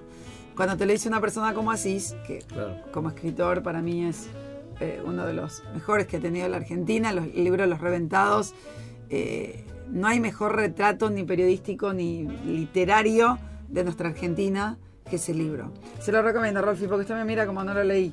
Pero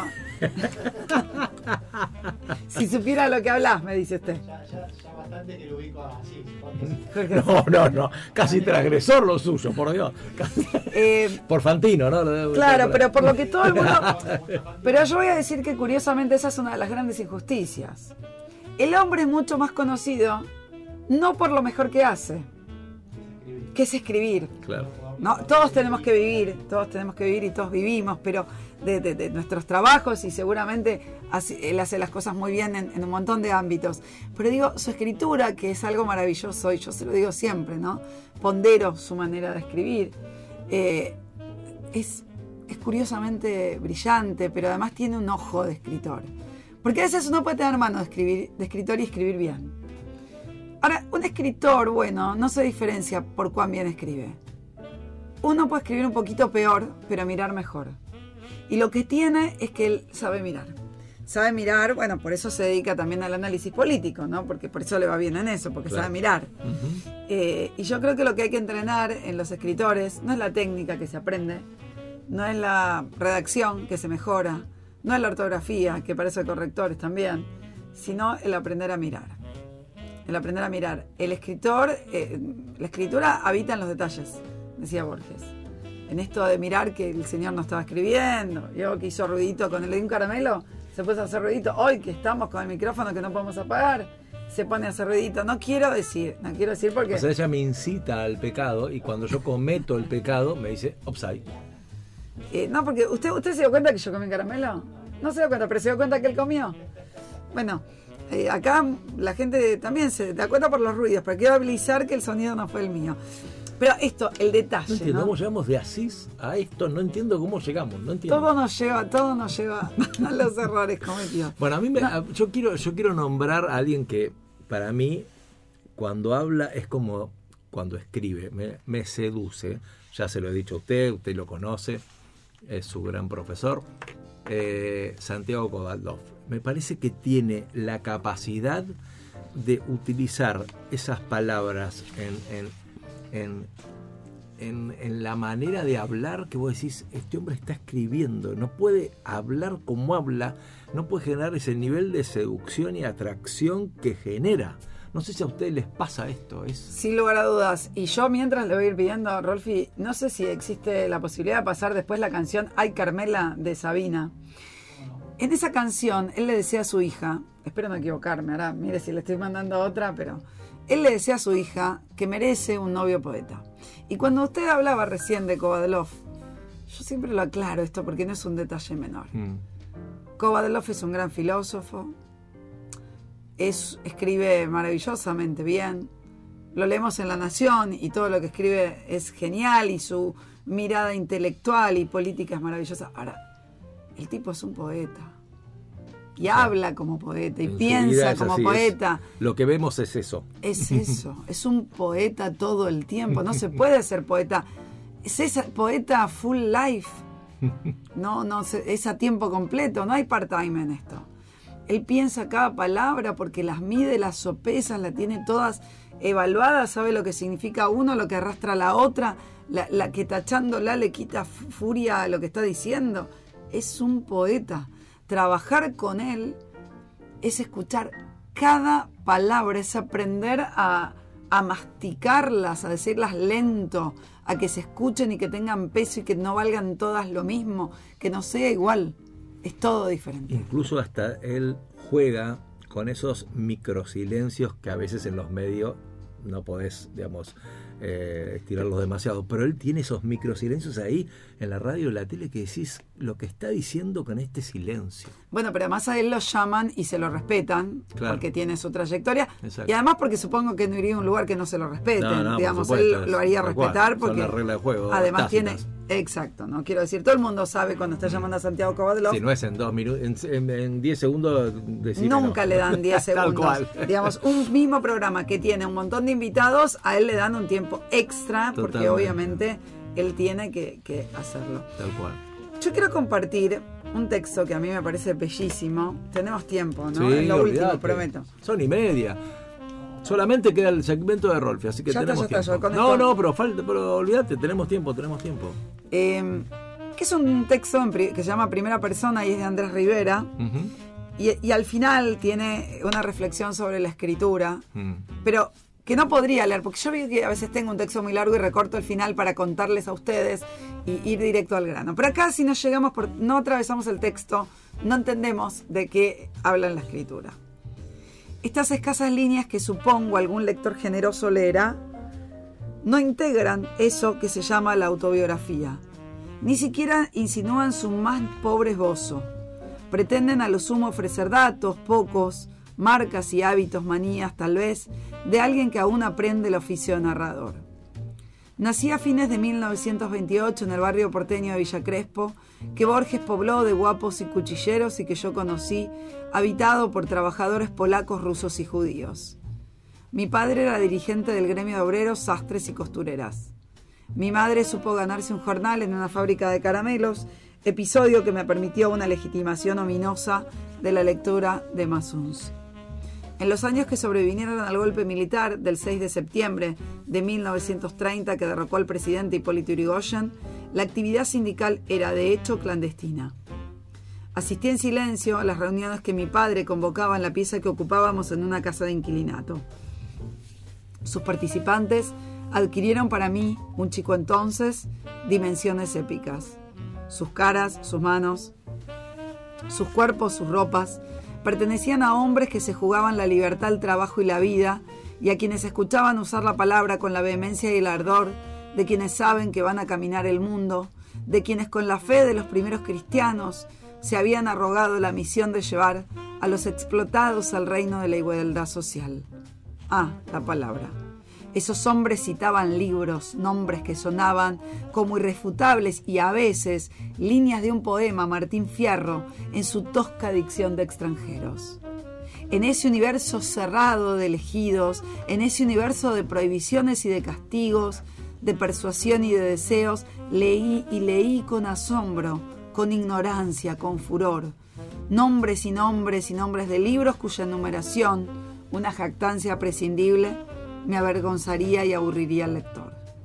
Hubo un día, yo ya era un adolescente, en que un hermano de mi madre, obrero tipográfico, me dijo, lee esto, y puso bajo mis ojos Los siete locos y los lanzallamas de Roberto Art. Hay muchos otros que leyeron a Roberto Art. Sé que leí yo. Qué Buenos Aires subterráneo me reveló. Qué angustias, qué interrogantes, qué confusiones despertó en mí. Supe también que quien díjole esto fue una noche y en una triste plaza de Buenos Aires, el Balder del amor brujo, el Balder de Art, que dueño de las respuestas necesarias, se pregunta ¿en qué país estamos? Me encontré casi enseguida con la literatura norteamericana y con Joyce, y trabajé de tejedor de seda en una empresa textil del Gran Buenos Aires con hombres que me enseñaron el insustituible valor del silencio, de la reflexión, de la violencia y de la formulación estricta y desnuda de lo que se piensa. Escribí papeles que ni el tiempo perdona y escribí con el torpe vértigo del que aprende a copular mi primera novela, El Precio. De este título a La Revolución es un sueño eterno ocurrieron 36 años. Una militancia política que no logró, pese a sus miserias, sepultar mis convicciones socialistas. Hubo amistades a las que uno se brindó joven y sin repliegues y se perdieron y hay otras que perduran leales, fuertes y difíciles. Los premios, el aplauso de los diarios de ayer, Nada, humo. La eternidad, la eternidad sí. El efímero instante de eternidad que uno vive cuando escribe lo que debe escribir. Y créanme, no hay más que eso. Para este monstruo como es Andrés Rivera, un escritor monumental de libros chiquitos. Lo digo así porque la gente le da como cosa gastar tanto en un libro chiquito. Son gigantes, son gigantes, gigantes uno los puede leer, releer. Tiene los silencios de Kovadlov, tiene una profundidad de, de Héctor Tizón. Es un monstruo, el tipo es un monstruo. Escribe de una manera animal y un tipo de perfil bajo, eh, guardado en Córdoba mucho tiempo, hasta, el final, digamos. Eh, un tipo increíble. Y el tipo dice, no hay más que eso, no hay más que lo que escribiste en tu soledad, no hay más que lo que te encontraste con tu propia escritura. Y un tipo que hizo muchas cosas, ¿eh? No es que era un escritor, pero dije, no hay más que eso. Mm, Me dispara preguntarte algo. La música, en general, te acompaña en momentos determinados de tu vida. A veces cuando uno está bajón, pone una música acorde para, para un autocastigo, a veces todo lo contrario, para levantar. Como que el estado de ánimo te lleva a ver, a ver qué escuchar. Si vos estás sola en tu casa, sola, un día te tocó estar sola, tranqui, es una tarde libre, ¿tiene que ver tu estado de ánimo para decir voy a leer esto, voy a leer tal cosa o no? Por empezar, debería decirte que no tengo nunca una tarde libre. O sea, arranquemos por la Ya verdad. te das, cue- te das cuenta. ¿no? No, no, no hace- yo creo que hay una campaña de desprestigio, ¿no? O sea, no, ni siquiera puede imaginar una tarde libre, ¿te das cuenta? No, no, no. No, la, la realidad es que, bueno, para mí tener una tarde libre o un día libre, que de verdad tengo muy poquitos, eh, yo la mañana de los sábados y los domingos, cuando no tengo que trabajar, que son muy pocos, Sí. yo lo que elijo es leer algo, siempre, ¿no? Tengo siempre seis libros o siete. Ajá. Es el método Bradbury. Yo trato de no leer los fines de semana no menos de 70 páginas. Claro. Con lo cual tengo clearing. Si leí, puedo leer 10 de cada uno o le tiro un 20 a otro porque me entusiasmé y le quito 10 a alguno. Está Y bien. voy como eligiendo eso. Está bien. Y me voy como hasta traicionando y no, esto sí, esto no. Eh, no, yo la verdad es que soy una persona que, que sí se mete y hay como un momento más para la novela, y, pero siempre estoy leyendo de todo, siempre estoy leyendo un poco de política, un poco de historia, un poco novela, un poco cuento, poesía siempre. Siempre leo mucha poesía, me gusta. La poesía nos enseña a ser sintéticos en la escritura y en la vida, y eso siempre está bien. siempre está bien. Uno aprende a callar más que hablar. O sea que no depende de su estado de ánimo. No, no, y además no soy una persona que en general. Las canciones por ahí sí, porque no, uno. Yo tengo como una tendencia más a la, a la canción más melodramática y fatalista, Ujú. pero no con la escritura ni con la lectura. Yo leo lo que estoy leyendo, y si estoy leyendo si esos siete libros, estoy leyendo esos siete libros. Claro. No es que no me permito cambiarlos, al contrario, pues, soy muy dúctil al respecto. Pero no es que elijo, no releo tanto tampoco. Quiero decir, releo, tengo, tengo pocos libros de mucha relectura. Tengo, por ejemplo, un libro que leí 15 veces. Eh, y hay otros que nunca he vuelto a tocar y me parecen maravillosos y que yo. Lo que tengo es muy buena memoria. Y sí, si bien digo, no tengo no releo un libro completo entero, le leo tanto a mis alumnos y leo tanto en la radio, que bueno, aquello que me gusta sí lo releo. Claro, claro. De alguna manera. Tal cual. Así que bueno, nada, quiero dejarle, me estoy como, no me quiero ava- avasallar todo el ¿Le programa. puedo, le puedo hacer una pregunta a la profesora? Sí, sí, claro, claro. Yo creo que esta semana, podemos aprovechar este espacio para hablar unos minutos de esto. Yo creo que esta semana hemos asistido, bueno, o sea, en la Argentina minuto a minuto tenemos, digamos, bueno, nos sigue sorprendiendo o no nos sorprendemos cada vez, o sea, no sorprendemos más, qué sé yo, todo el tiempo uno...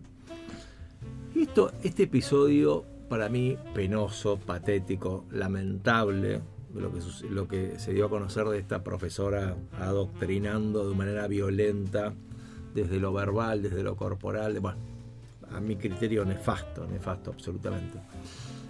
Me gustaría escuchar, vos también sos profesora, me gustaría que nos, mm, nos hagas como una pequeña editorial de qué, qué, qué, qué te genera todo eso. Mira, como- me genera ante todo, como toda forma de maltrato, indignación. Mm, Y cuando el maltrato es hacia los chicos, mucho más todavía. Porque la escuela tiene que estar para ofrecer las herramientas para que los chicos piensen, construyan su propio criterio. No está nada mal que un profesor diga a quién vota o cuál es su inclinación política. Hay libertad de expresión y puede decir lo que se le cante. Lo que no puedes obturar en los chicos, entendiendo el rol que tiene, la posibilidad de que piense distinto y ayudarlo a construir su pensamiento en lugar de tratar de afianzar el suyo.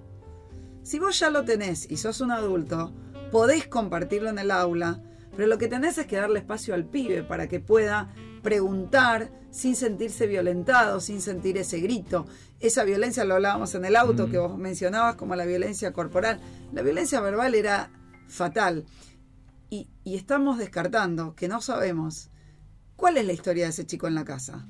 Si recibe la misma violencia o no, digamos. Entonces, de alguna manera siente que cada vez que va a querer confrontar una idea con alguien, eh, va a tener que prácticamente irse a las piñas, porque después de la violencia verbal, ¿qué viene? La, la violencia física. Entonces, no está cumpliendo con el rol que tiene que cumplir un docente, que es generar el espacio para que el chico pueda tener herramientas para elaborar su propio pensamiento. Y si vos tratás de instalar tu ideología no como un pensamiento que pueda ayudar a otros a pensar, sino como una verdad eh, bajada del cielo y por otra parte con un nivel de violencia no solo hacia el chico, sino creo que en algún momento se refería a Macri, ¿no? Como Sí, sí, sí. de una manera muy violenta. Lo que le estás enseñando al chico es que se puede hablar así de cualquiera porque piensa distinto que vos. A vos Macri puede no gustarte, no tiene que gustarte. Puede gustarte Alberto, puede no gustarte y poca importancia tiene para el alumno y para el aula, para, para lo que tiene que ver con los recursos áulicos. Entonces, la escuela tiene que ser ese lugar, no como dijo el presidente, que esta chica estaba abriendo la cabeza. Esta chica les estaba partiendo la cabeza con un golpe, no les estaba abriendo la cabeza. Se le, le estaba dando un mazazo, pero no de aquellos que te permiten pensar, de aquellos que te dicen, si no pensás como yo, no sos bueno, La- de aquellos que tratan de instalar un pensamiento único que tiene mucho que ver con una línea de pensamiento kirchnerista. Obviamente hay un montón de gente que es kirchnerista y tiene la mente abierta y vos podés tener una discusión. Y hay mucha gente kirchnerista y también mucha gente que no es kirchnerista y es macrista o vidalista o lo que fuera, y esto aplica para cualquiera, que creen que lo que ellos piensan es la única verdad posible. No hay una verdad posible, hay una verdad tuya. Y vos podés hacer con eso lo que vos quieras. Votar, hacer una canción, hacer un rap, comentárselo incluso a tus alumnos. El tema es que el modo es el mensaje. Ya lo dijo McLuhan, el medio es el mensaje. Si vos les gritás como si estuvieras en una campaña política, pareciera que lo, único que querés es que esos chicos voten o que les digan algo a sus papás y no estás educando. Y acá no te podés olvidar que si vos sos un docente y que pertenece a los sistemas educativos de la Argentina que responden a cánones y que los chicos tienen que ser evaluados, ¿cómo puede ser un evaluado un chico que escucha a la, docente decir todo lo que dice si piensa distinto? Si cuando él dijo lo que pensaba distinto fue solamente agredido. Esta es mi mirada de lo que ocurrió. Entonces, vos podés criticar a quien quieras, ese no es un problema. No es un problema. Lo que no podés hacerlo de esta forma. Lo que no podés es no dejar espacio para que aparezcan otras ideas. Eso no es un docente. Eso es alguien que está haciendo proselitismo. Y son cosas diferentes. Que también es totalmente legítimo, pero anda a hacer propaganda a donde tenés que hacerla, que no es el aula. Porque el aula, y algo que se olvidan muchos docentes, es de los chicos, no es del docente. La clase es algo que tiene un docente con sus alumnos, no es del docente solo.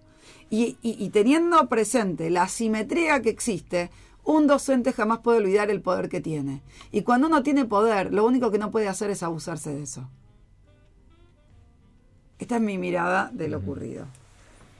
Rolfi, ¿querés acotar algo? Eh, no, estoy la verdad que muy de acuerdo con lo que dice Delia. Y vi un solo video, creo que hay más. Escuché que había varios. Este, y, y sí, eh, no comparto para nada eso. En algún momento pasó algo parecido acá en el colegio también. Sí. Este, y, y bueno, eh, en realidad eh, uno tiene que estar abierto y aceptar las decisiones que cada uno tenga, porque esa es la libertad, casualmente es lo que decía eh, Delia, ¿no? Tenemos que ser abiertos y, este, y compartir las diferencias de, de pensamiento. Ahora, vos tenés que tener súper claro el rol que tenés como educador de que no podés formarle una, una decisión o, un sentimiento al chico que está, a un adolescente que está recién empezando a nutrirse y a pensar, a abrir su cabeza, no le podés a- dar a hacer una bajada política este, y, y llevarlo hacia un lugar que a lo mejor el pibe sin querer eh, no se da cuenta, seguramente no se dé cuenta, y vaya hacia, hacia ese lugar porque tal vez en la casa no se lo, no se lo inculcan, no se lo comentan, porque lo están dejando casualmente que él se nutra y se termine de definir libremente. ¿sí?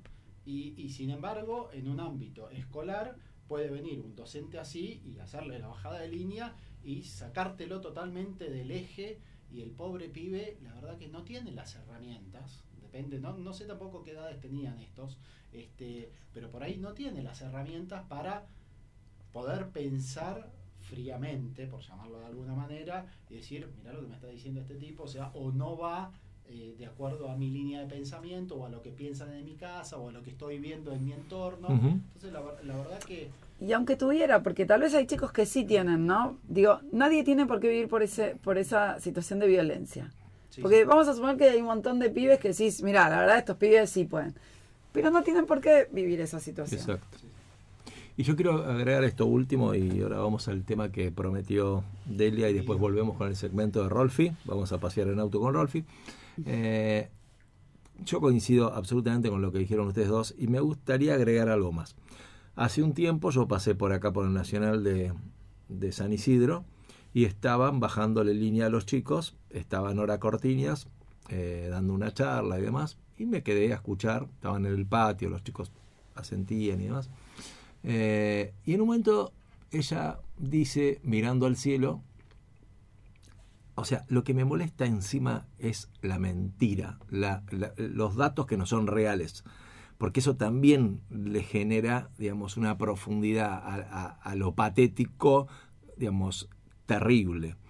Decía, mirando al cielo, decía, gracias a Néstor, que fue el primer presidente que generó una política de Estado con respecto a los derechos humanos.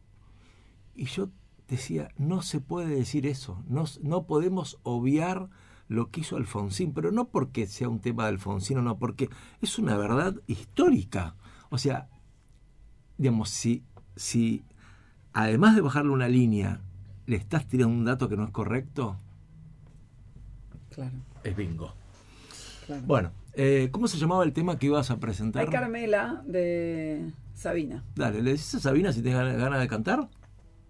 ¿Cómo no? Dale. Ay Carmela, me duelen tus ojos, sembrando rastrojos, canela en la nieve. Como dos carabelas, tan pintas, tan niñas, tan leves.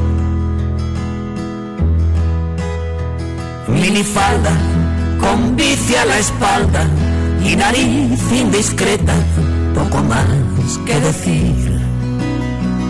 Urge sobrevivir, te mereces un novio poeta. No me pidas que muera por ti, lo que queda de mí se subasta a la mejor postora, como un barco botín en el barco ruin de la aurora. No me obligues a hacerte la ola. Sigue sola tu camino. Al fin y al cabo, ni sé ni sabo cuánto nos cobra el destino. Los bares del foro rompías el guion de una peli con final feliz. No había rubia en el coro, más loro ni más normallín. Y después de la feria y el cole, la histeria y el miedo, si te dan por contar. Hombros donde llorar, va a sobrarte una mano y seis dedos. No me canso de hablarte aunque pronto mi voz suene a grano de arroz repetido y desampararte es jugar a los juegos de azar del olvido. Nada amanece, todo envejece, plancha tu velo de tú. Tal vez mañana a tu ventana llame otro príncipe azul.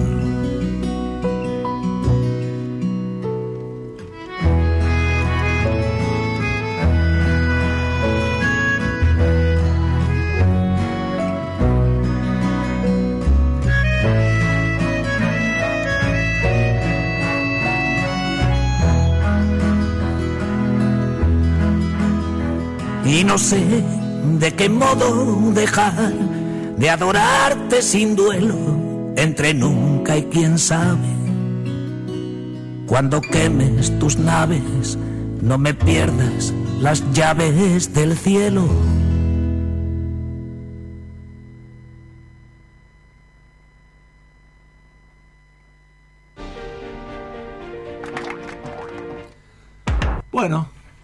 Qué lindo tema el de Sabina. ¿eh? Muy Mereces lindo un tema. novio poeta, estaba al final. Sí, ¿no? sí, totalmente, totalmente. Bueno, y ahora viene el Vamos a- segmento. ¿Vamos a darle aplausos a Sabina ahora? No salen los aplausos. eh, Bueno, ahora viene el segmento de Rolfi. Delia, a ver, nosotros en esto vamos a coincidir con Delia. Se nos hace difícil, pero vamos a coincidir en este punto. Porque me ha pegado todo el, todo el programa. No, no, lo necesario y lo suficiente, no, No, ni más ni menos. Entonces la idea es, en estos 10 minutos que nos quedan, vamos a preguntarle cosas que como nosotros dos somos nulos para el tema automovilístico, o sea, para qué sabemos del auto, qué sabemos de la mecánica, qué sa- la verdad no sabemos nada, esto está, en esto coincidimos, ¿no? No Sí, sabemos sí, nada. claramente. Listo. Entonces, yo le propongo que usted comience este segmento preguntándole algo que no sepa de, de su auto, porque debe saber su Nada, yo no sé nada de mi Bueno. auto. Yo estoy en manos de las personas a las que les pago. Bueno, pero ¿qué se le ocurre preguntarle a Rolfe? A ver, sobre el auto. ¿Qué cosa le gustaría saber que Primero- Rolfe se lo baja al Les quiero decir que una cosa. auto. Yo después de haberlo escuchado a ustedes. No está arrancando. pero bueno, no sé. Sí, la escuchamos. Yo le quiero decir una cosa. Después que usted el otro día comentó de qué lado está la puertita para cargar nafta. Sí. ¿No va a usar los auriculares usted para radio? No. Listo. Yo me la pasé, me, Ah, la, pa- ¿viste? me la pasé contando eso y la gente dudaba. Dudaba. Yo lo aseveré con la certeza de que usted lo dijo acá. ¿Y por qué no lo verificó? No, porque en el mío sí lo verifiqué. Ah, bueno. En el mío lo los verifiqué. Lo único que puedo decir es que existen todos los autos modernos. El- Digamos del 90 para acá. Para acá, para acá. Lo tienen. Los autos más viejos no lo tienen. Yo le quiero preguntar algo. ¿Cada cuánto hay que cambiar el aceite? Yo sé que le va a parecer, porque además eso eh, hasta el señor de la estación de servicio colabora, ¿no? Me mira la cara y me, me dice, pues se cuenta de todo. Y me, me muero, me muero estos sonidos. Los encontré. Sí, sí, sí, está muy bien. Está bien, es una buena pregunta la de Delia. ¿Cada Sí, cuánto? sí, sí, ¿Cada cuánto hay que cambiar el aceite? para contestar, porque no hay que hablar mientras se conduce. Tengo dos cosas para preguntarle. Se las tiro las dos porque usted ordénelas como quiera. Vamos. Y la otra es las pastillas de freno. Las pastillas de freno. Sí, bueno. El aceite eh, depende, depende de qué tipo de aceite se use, porque hay diferentes tipos de aceite. Los aceites más viejos, de los autos más viejos, eran aceites minerales. Eh, hoy en día, digamos también de los 90 hacia acá, eh, se evolucionó tecnológicamente en lo que es la fabricación de los aceites. Hay aceites sintéticos y semisintéticos. Por lo general, los autos que nosotros estamos acostumbrados a manejar utilizan aceite semisintético. Ya los motores nuevos, modernos, con tecnologías este, más avanzadas, ya no permiten el uso de los aceites minerales, que eran los de los autos más viejos, y sí hay que pensar en uso de aceites sintéticos o semisintéticos. Los sintéticos yo los dejaría para los autos de alta gama. ¿sí? autos importados, deportivos y demás, ahí eh, usaría aceite sintético. Entonces, volviendo a los autos que usamos nosotros habitualmente, tenemos que pensar en un aceite semisintético, que vendría a ser un poquito, tiene un poquito de mineral y un poquito de sintético, es una mezcla de, de ambos mundos. Ese aceite dura 10.000 kilómetros. Ahora, si uno usa muy poco el auto, digamos que lo usa 500 kilómetros por mes, entonces en un año le va a hacer 6.000 kilómetros, no llegó a los 10.000 kilómetros, pero se recomienda también que en un año se cambia. Si uno no llegó a hacer los 10.000 kilómetros en un año, debería ir y cambiar el aceite. ¿Por qué? Porque con el tiempo va perdiendo también las propiedades. Entonces, el cambio de aceite nos tenemos que acostumbrar a tenerlo ahí agendado o 10.000 kilómetros o un año. Los aceites sintéticos duran mucho más, sí, pero lo que decía, los motores, hay motores que no están preparados y no tiene sentido, por ahí uno dice, "Uy, le gasto más en el aceite, haciendo mejor el auto, no va a andar mejor. Está tirando la plata porque con un semisintético es suficiente. El aceite sintético sí dura más y puede durar 15.000 kilómetros y hasta 20.000. Entonces es una cuestión también de que perdura más, pero está asociada al tipo de auto que tenemos y al motor que tiene nuestro auto. Sí, sí, sí. Está muy bien. Está muy bien, muy bien bueno. la respuesta. Y, y las pastillas de freno, Eso esas, le iba a decir. esas un poco más. Una pastilla de freno depende mucho también de la forma que maneje cada uno. ¿Por qué? Porque si uno es de andar muy rápido, voy a sacar esto que está molestando y la verdad que estoy solo molestando solo. acá y seguía con el barbijo. Ahora se me escucha mejor, ¿no? Exactamente. Pero lo que es la costumbre. ¿eh? Pero bueno, si uno eh, está acostumbrado o mal acostumbrado a manejar deportivamente, llamémoslo así, que sale en los semáforos y sale acelerando y después llega al otro semáforo, está en rojo, tiene que pisar el freno, entonces acelera mucho y frena de golpe, pisa mucho el freno. Hay gente que está acostumbrada a manejar con, con el pie medio arriba del freno. eh, no sé, hay algunos también ah, medio deportivos que dicen, y yo hago taco punta, pongo el taco en el freno y la punta en el acelerador porque pienso que estoy corriendo carreras y todo el tiempo van tocando el pedal de freno. Este, toda esa gente Eso está- desgasta mucho está gastando mucho más la pastilla. ¿sí? Y no solo la pastilla, sino también que se empiezan a desgastar los discos de freno. El auto, los autos también, los más modernos, puede ser que tengan eh, freno a disco en las cuatro ruedas, con lo cual tiene pastillas adelante y atrás. Los autos más viejos, inclusive los autos más económicos por ahí o de gama más baja, tienen pastillas solo adelante y atrás tienen cinta. Es un tambor con una cinta que se expande y frena, en lugar de ser una, especie de pinza que muerde sobre el, sobre el disco de freno. Eh, las pastillas de freno en condiciones normales pueden durar 40.000 kilómetros. Ahora, si uno maneja de la forma que yo decía, ya sea que piensa que estamos manejando deportivamente o maneja mal y pisa mucho el freno, por ahí pueden durar 20.000 kilómetros. También depende mucho del compuesto de la pastilla. si la pastilla es dura, si la pastilla es blanda. Las pastillas blandas, o sea, del material que está hecho la pastilla de freno, la pastilla de freno es una chapa, un pedazo de metal, de hierro, con un eh, material que va pegado sobre esa planchuela o, pedazo de hierro que eh, pareciera ser una especie de corcho. Podríamos decir que es una especie de corcho.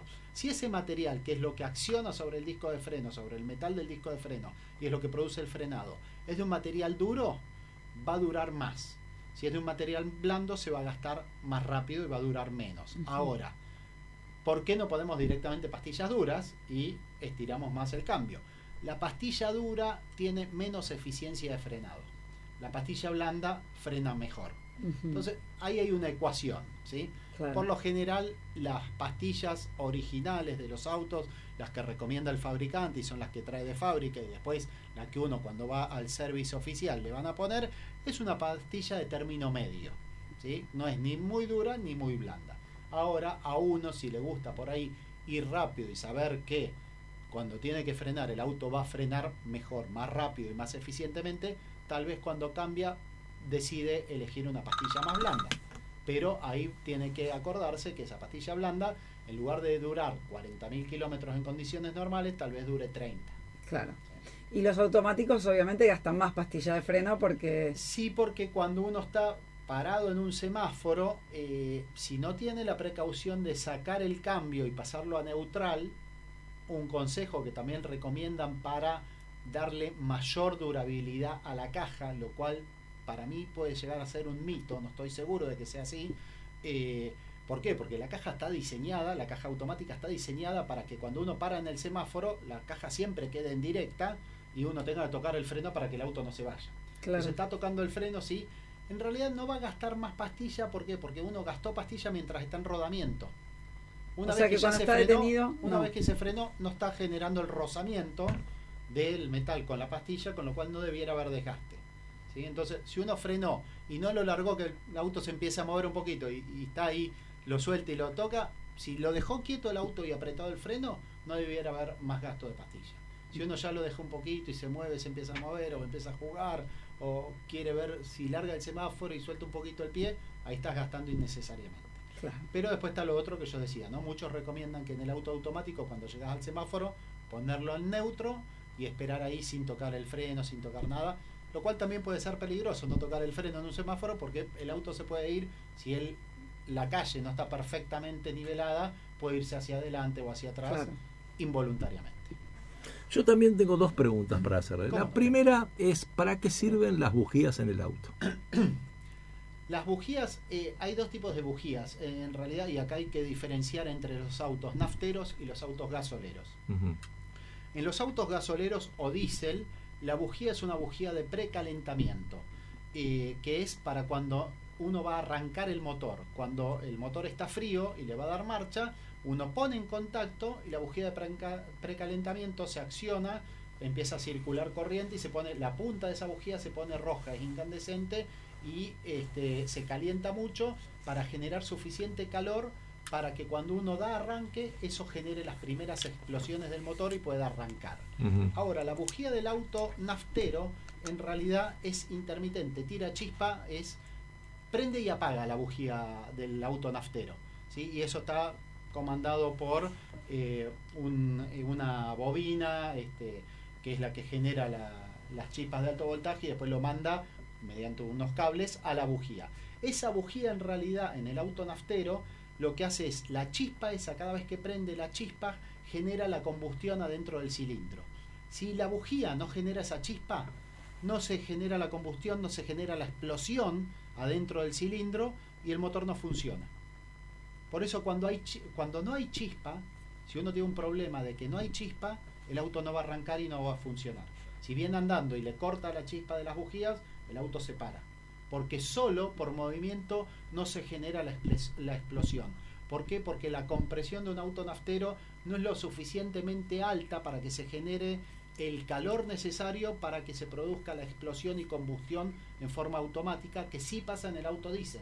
El auto diésel necesita la bujía solo para arrancar, el calor inicial para arrancar. Después no tiene bujía de chispa. El diésel anda solo. ¿Por qué? Porque por la compresión se genera tal calor ahí adentro que explota solo. Y la segunda es, ¿tiene algo que ver el tema de las bujías con cuando el auto parece que no tiene fuerza, como que como que le haces un cambio y, y le cuesta? ¿Tiene algo que ver o tiene que ver más con los cilindros? Eh, están relacionados, o sea, nosotros tenemos una bujía por cada cilindro, o sea, si el auto tiene cuatro cilindros, tiene cuatro bujías, Ah. y las bujías eh, encienden o generan el chispazo en forma alternada, depende cómo estén, porque los cilindros no son todos, no funcionan todos eh, eh, a la par, digamos. Eh, de los cuatro cilindros hay dos que cuando sube el pistón, los otros dos bajan. Claro. Entonces se van cruzando. Y la bujía tiene que encender cuando el pistón está llegando arriba, que está generando la compresión en el cilindro contra la parte superior. Ahí se genera la chispa, se genera la explosión y la explosión es la que manda el cilindro para abajo. Entonces, cuando manda este para abajo, el otro está subiendo. Cuando sube el de al lado, genera la chispa y ahí es el ciclo de, de combustión y, y ciclo de- Perfecto. de ¿Y usted de dónde sabe todo esto? ¿Cómo, perdón? ¿De dónde sabe todo esto? Pareces un fiscal. De haber leído. No, no, pero en serio digo, curiosidad, si toda la vida Sí, te sí, gustó. Gusto, gusto, gusto de meter mano. eh, mientras estudiaba en la facultad con mi hermano comprábamos y vendíamos motos y las arreglábamos nosotros, así que y de curioso de, de leer manuales y desarmar prueba y error, No, no, de que- consultar a mecánicos, mecánicos buenos y amables que quisieron abrirse y transmitir ay, su conocimiento. Había, no sé hoy si quedan, pero nos hemos cruzado con algunos que hasta nos prestaban las herramientas. Yo quiero hacer una pregunta si, que no es mito. No es mito. Vio que cuando una mujer va al mecánico, todo sale el doble. No, no es tan así. Sí, sí. Yo- Y cuando va un hombre que ni siquiera sabe preguntar, también todo sabe el doble. Claro, claro.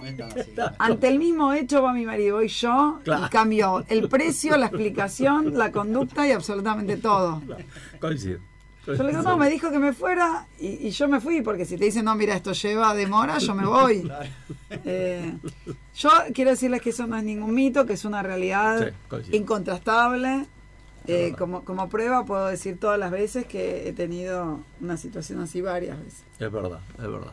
Bueno, señores, hemos llegado al final del programa. ¿eh? Felices de la vida, muy felices.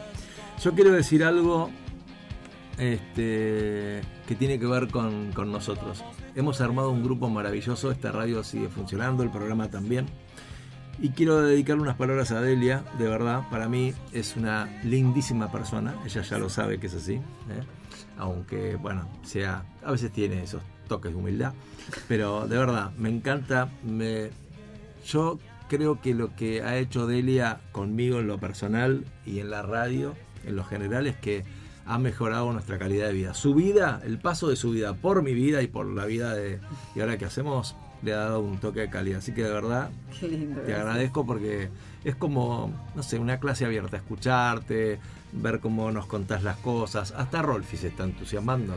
Bueno, No, solamente- ahora que lo veo le voy a traer libros, o sea, ahora no va a tener opción. Exactamente. No, bueno, gra- gracias, de gracias a vos y gracias a Rolfi, porque la verdad que uno, si no disfruta esto, no lo puede hacer. Tal cual. O sea, hay cosas que si no la pasas bien y si no te sentís cómodo. Y hoy pasó algo que lo, lo- lo- lo mencioné antes fuera del aire, pero lo quiero decir. Hoy nos vimos con Rolfi y parecía que ya nos conocíamos. Exacto. Eh, y eso tiene que ver con la familiaridad de la radio que lo trae. Así que gracias a vos, Mike, que te cargas al hombro de esto eh, y con toda la pasión con la que hoy querías estar acá. Era muy difícil decirte que no. Mira que yo soy una persona que sabe hacerlo perfectamente. Mira Eh, si lo sabe. pero, pero es difícil, era difícil tanto, frente a tanto entusiasmo y tanta, tanta voluntad y energía que ponen en hacer esto, no estar hoy acá eh, compartiendo el momento, así que gracias a ustedes. Bueno, y ya que está, contanos, porque antes yo te decía, ¿qué vas a hacer el viernes? ¿Qué ahora, hiciste hoy? ¿Qué hiciste hoy? ¿Qué hiciste hoy? Claro, ¿Qué hiciste hoy a la tarde? Hoy a la tarde, mira, hoy me reí. 16 horas. No, antes de las 16 horas tuvimos reunión de producción con Ricardo Sáenz, Ajá. con quien hacemos Haceme el Cuento todos los viernes a las 4 de la tarde Sí. en FM Babel, así que hoy preparamos todos los programas hasta fin de año. Ah, muy bien. Nosotros somos como muy prolijos, después obviamente la parte política es semana a semana, Sí, claro, pero lógico. bueno, lo, lo- lo que podemos premeditar para ir juntando material, lo vamos haciendo prolijísimamente. Y hoy tuvimos nuestra tarde de producción y a la tarde después, a las 4 de la tarde, hablamos sobre llegar tarde. ¿A qué lugar llegaste Uh. tarde? ¿Sí? Todos hemos llegado tarde a algún lugar, no nos referimos a la puntualidad, sino a la vida, o a qué persona llegaste tarde. Dijiste, ya está, acá no había nada más, se había terminado todo. Así que bueno, tuvimos muy lindos mensajes, fue un lindo programa, lo compartimos también juntos porque Ricardo ahora va a venir los viernes a mi casa a hacer el programa, que tengo así, viste, mi micrófono bueno. profesional y todo Qué eso, bueno. que se va armando ahí. Así que... ¿Es también de Cava, Ricardo? Sí, sí, Ah. sí. no tenemos pasaporte internacional para, para venir hasta. Rolfi.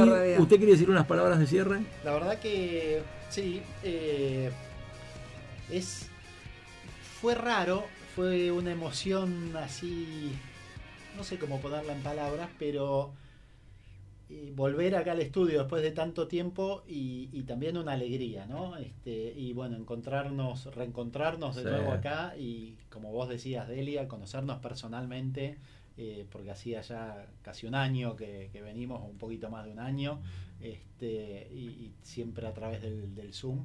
Este, así que bueno, agradezco, agradezco que nos hayan dado de nuevo la, la oportunidad y la posibilidad de, de estar acá, gracias al, al colegio, a las autoridades, a, a Nacho.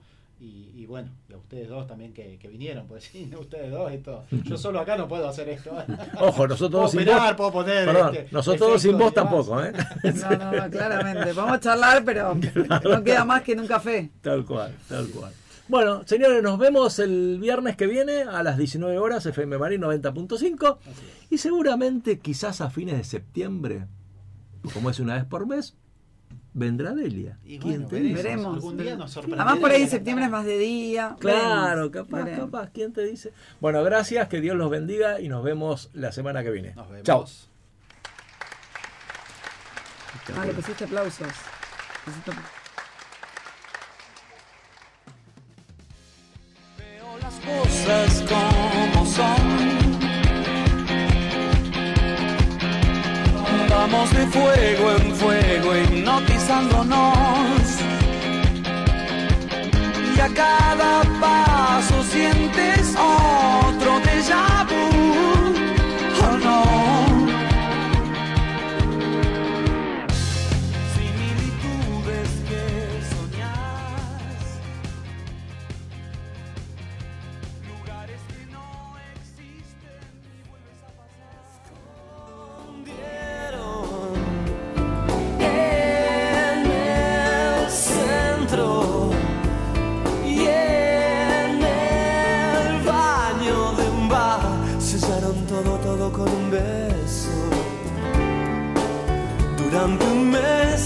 vendieron rosas en La Paz.